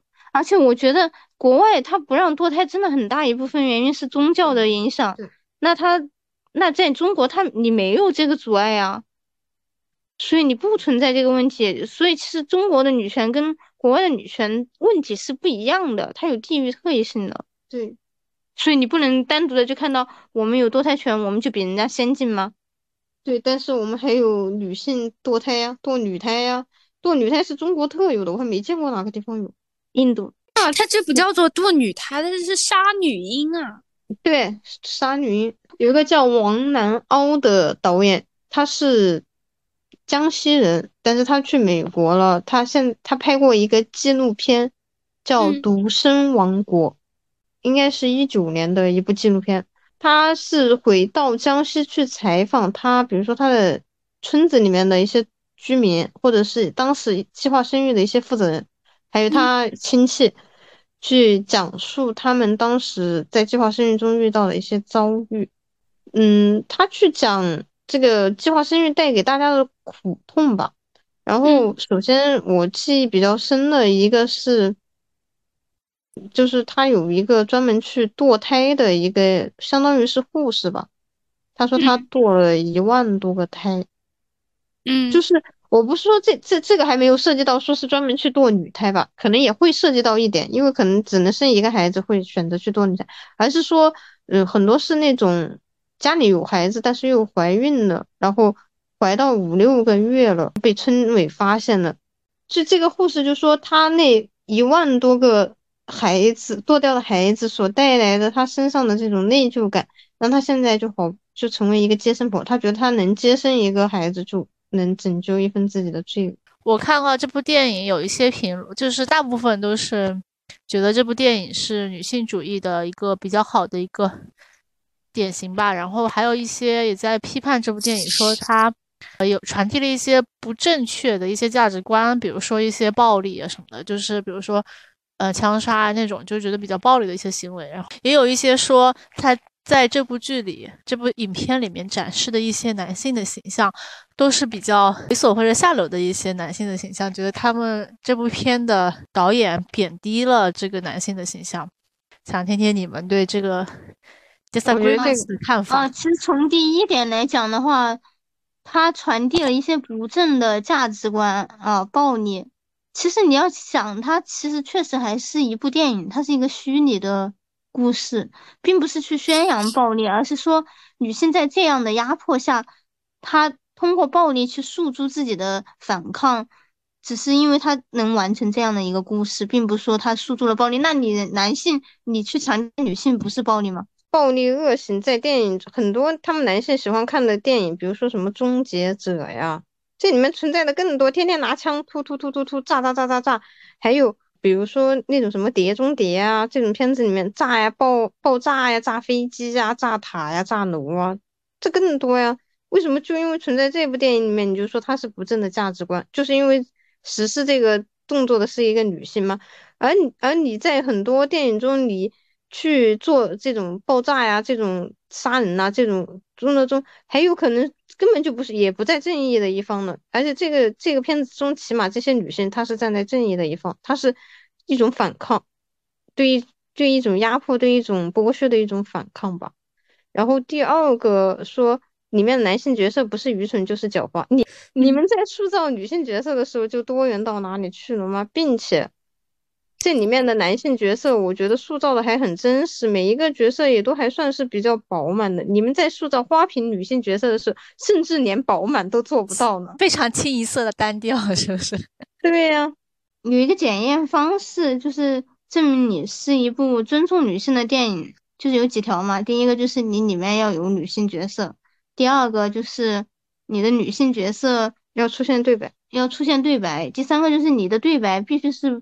不和这个片子里面的男性的爱情啊，或者是这些话题相关的，而是关于自己或者是关于一些其他话题的，这能满足这样这样最简单的，你听着很简单的几条条件的片子，全世界的所有的电影来看，比例上是非常低的。对，是瑞典的一个组，一个女性学者发起的一个组织，他会去每每年会去审核一些市场上的片子。我觉得现在一搞就是打拳打拳，我觉得。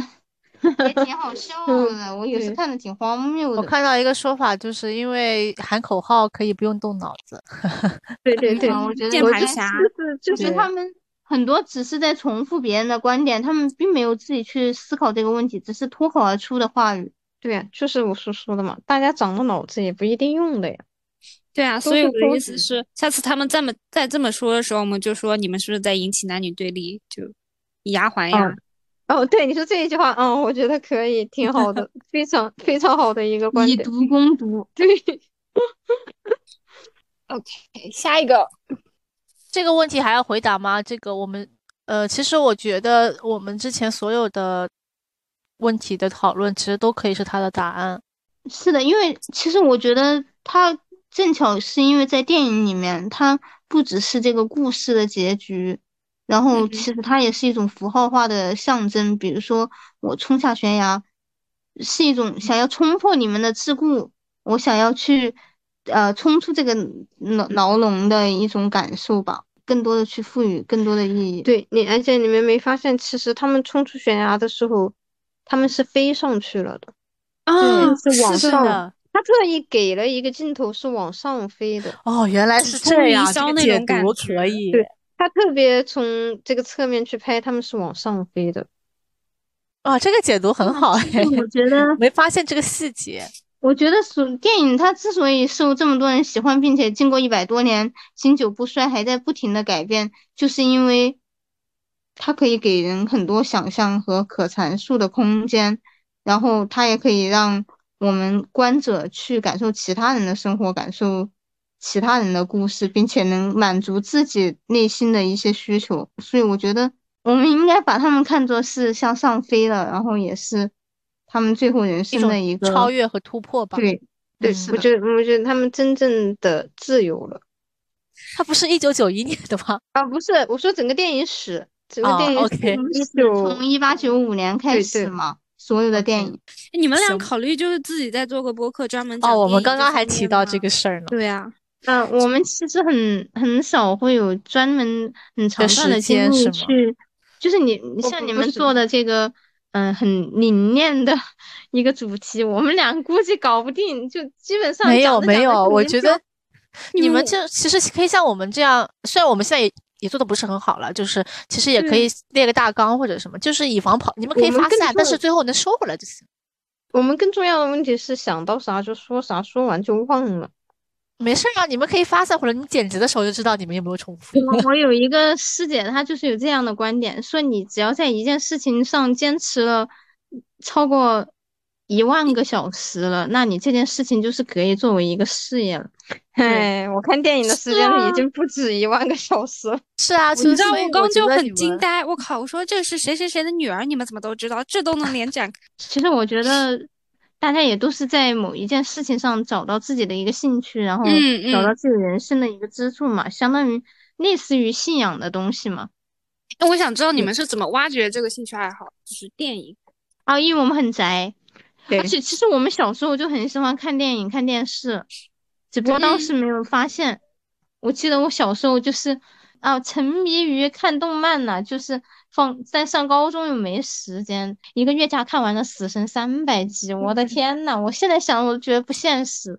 对，然后其实我和三三还在聊说，我们因为呃接触女性主义的这个方面的，包括影视啊或者文学，其实也比较还比时间比较短。我们俩涉猎太少了，我们俩对就一个月一部都没有的那种。而且我看电影其实本来就比较少，然后看书的话，也就是其实我看书也很杂，就是东看一部西看一部，各种题材的，什么哲学的、历史那种，其实都会涉猎一点点。所以呃，女性专门说女性主义的话，好像也比较少。然后呢，上午跟他说哈，我说我现在看别人的书，还还是看别人的影评啊或者什么的，就接受别人的观点，好像感觉啊这也对，那也对，就是这个点好像我也能认同。然后另外一个就是可能反面。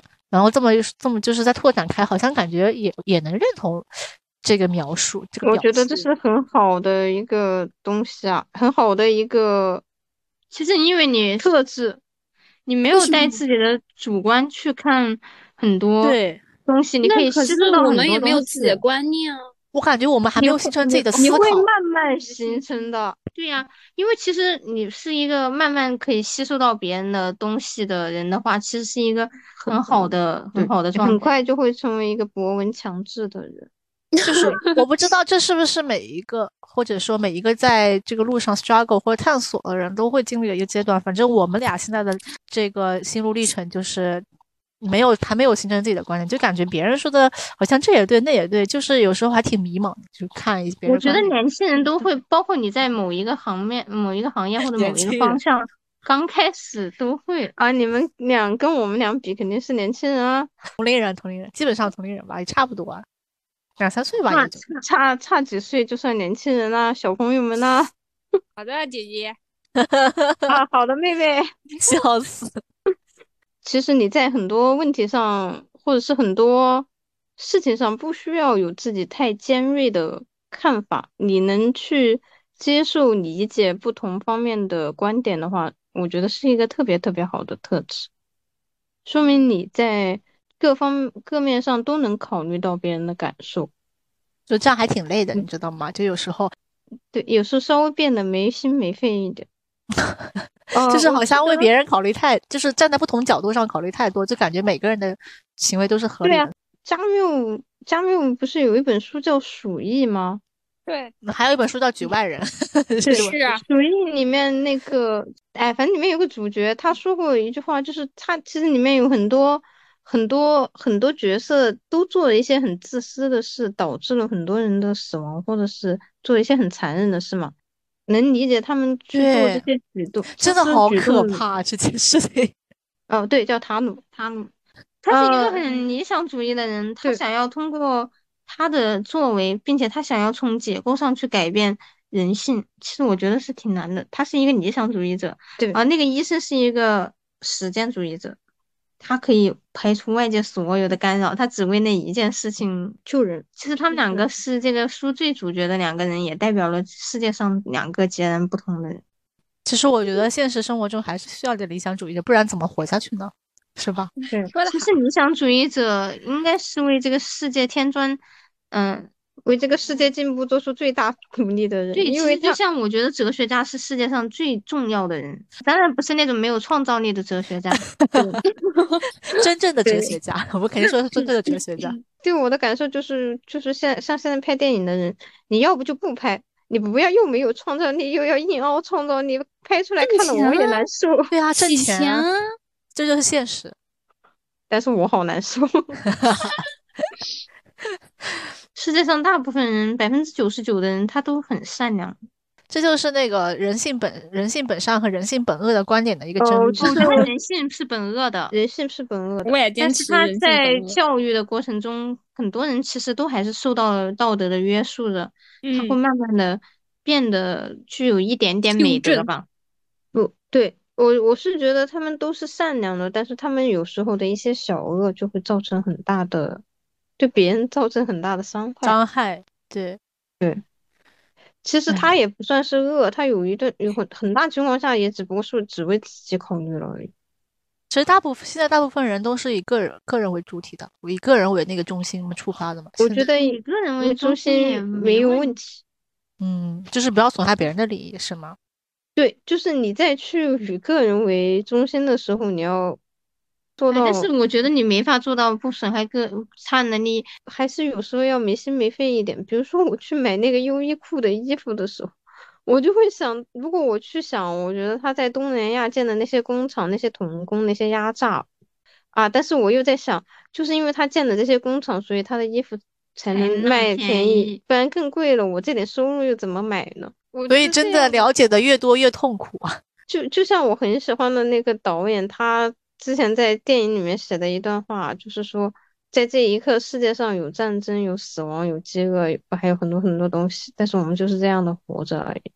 对，其实我觉得人就哎，就是加缪也说了，他在西西弗神话里面讲的，我们应该想西西弗他是幸福的，他虽然一天到晚都在推那个石头，但是可能他这一天就为他这个推石头感觉到很开心，或者是他在嗯路过山上的过程中看到一只小鸟，他就很开心。所以他认为人生的意义就在于找寻到自己个人的英雄主义，让你能支撑的活下去嘛。对，所以有时候也不要考虑太多，没心没肺一点吧，也不要想那些七七八糟的东西，真的是。对，我们要有 自己的一腔正义在，我们要坚持正确的事，我们要睁大自己的眼睛去看世界。其实你只要做好自己就行了，别管别人。对，对，我们要睁大自己的眼睛去看世界，我们要永远怀揣着热情，但是，嗯，也不能太太考虑太多，太折磨自己。对，其实这也是一个过程嘛，就是你要放过自己，学会。嗯，这也不是与人人与生俱来就就是现在就把感觉每个人都把自己压得太紧了。我感觉我有，我感觉我在 疯狂的迫使我自己。我想我想做就做，不想做就算了。那其实我们先要说要讲那个夜行里面反向强奸的事情呢。对，就是也是这个导演的作品，一九七九年的一部电影，叫《异形》，Alien，外星人。嗯，对，就叫 Alien。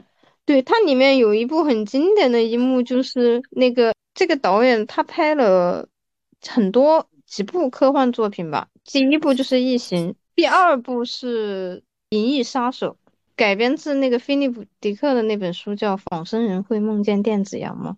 对，然后他后来又拍了一快四四十年之后拍了《异形前传一》《普罗米修斯》，后面还有《异形前传二》《契约》。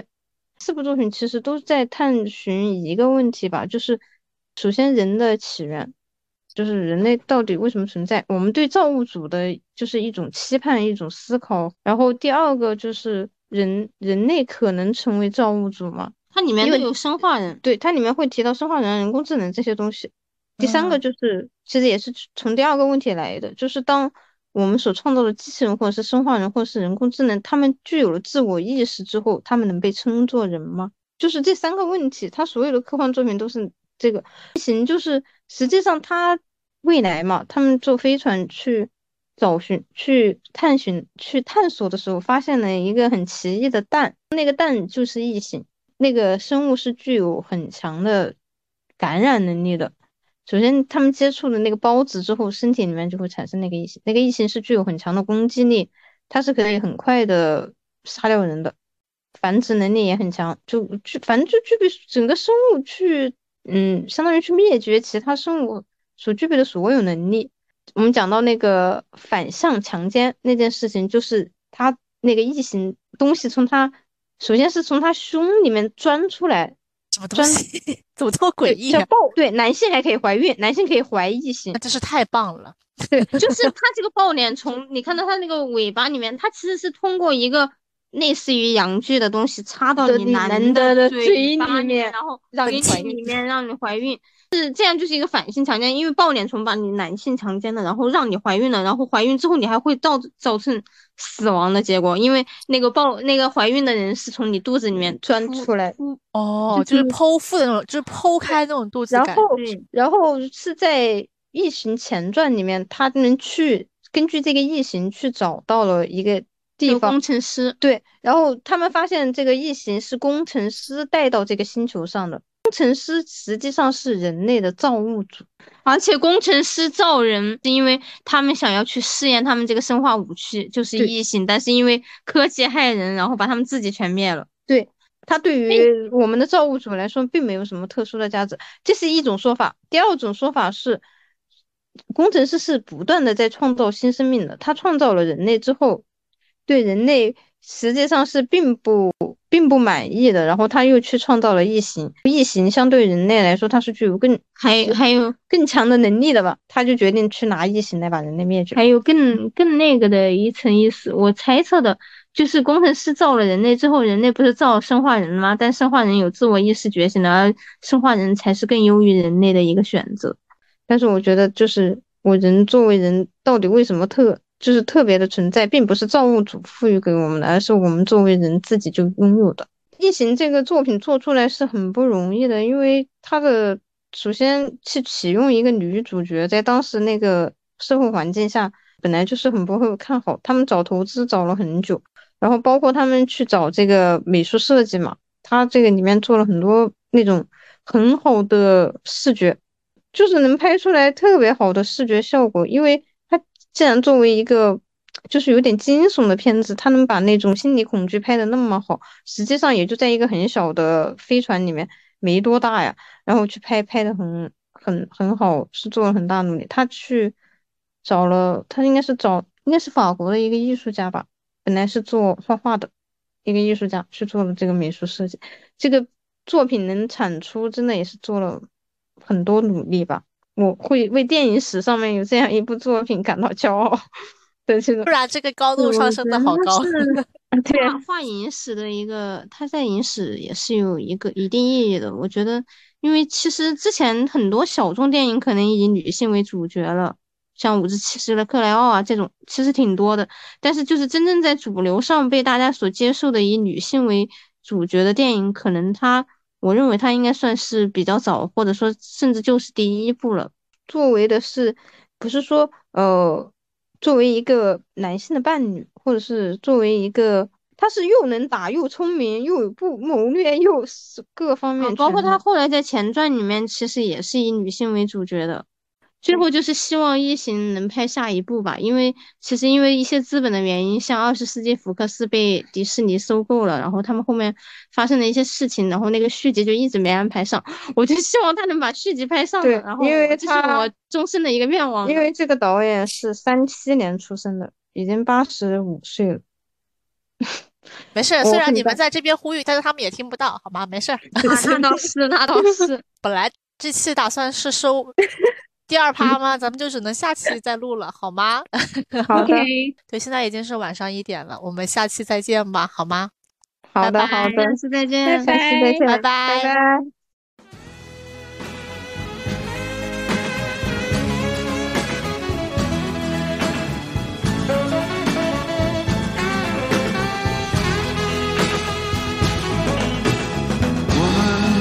is the nigger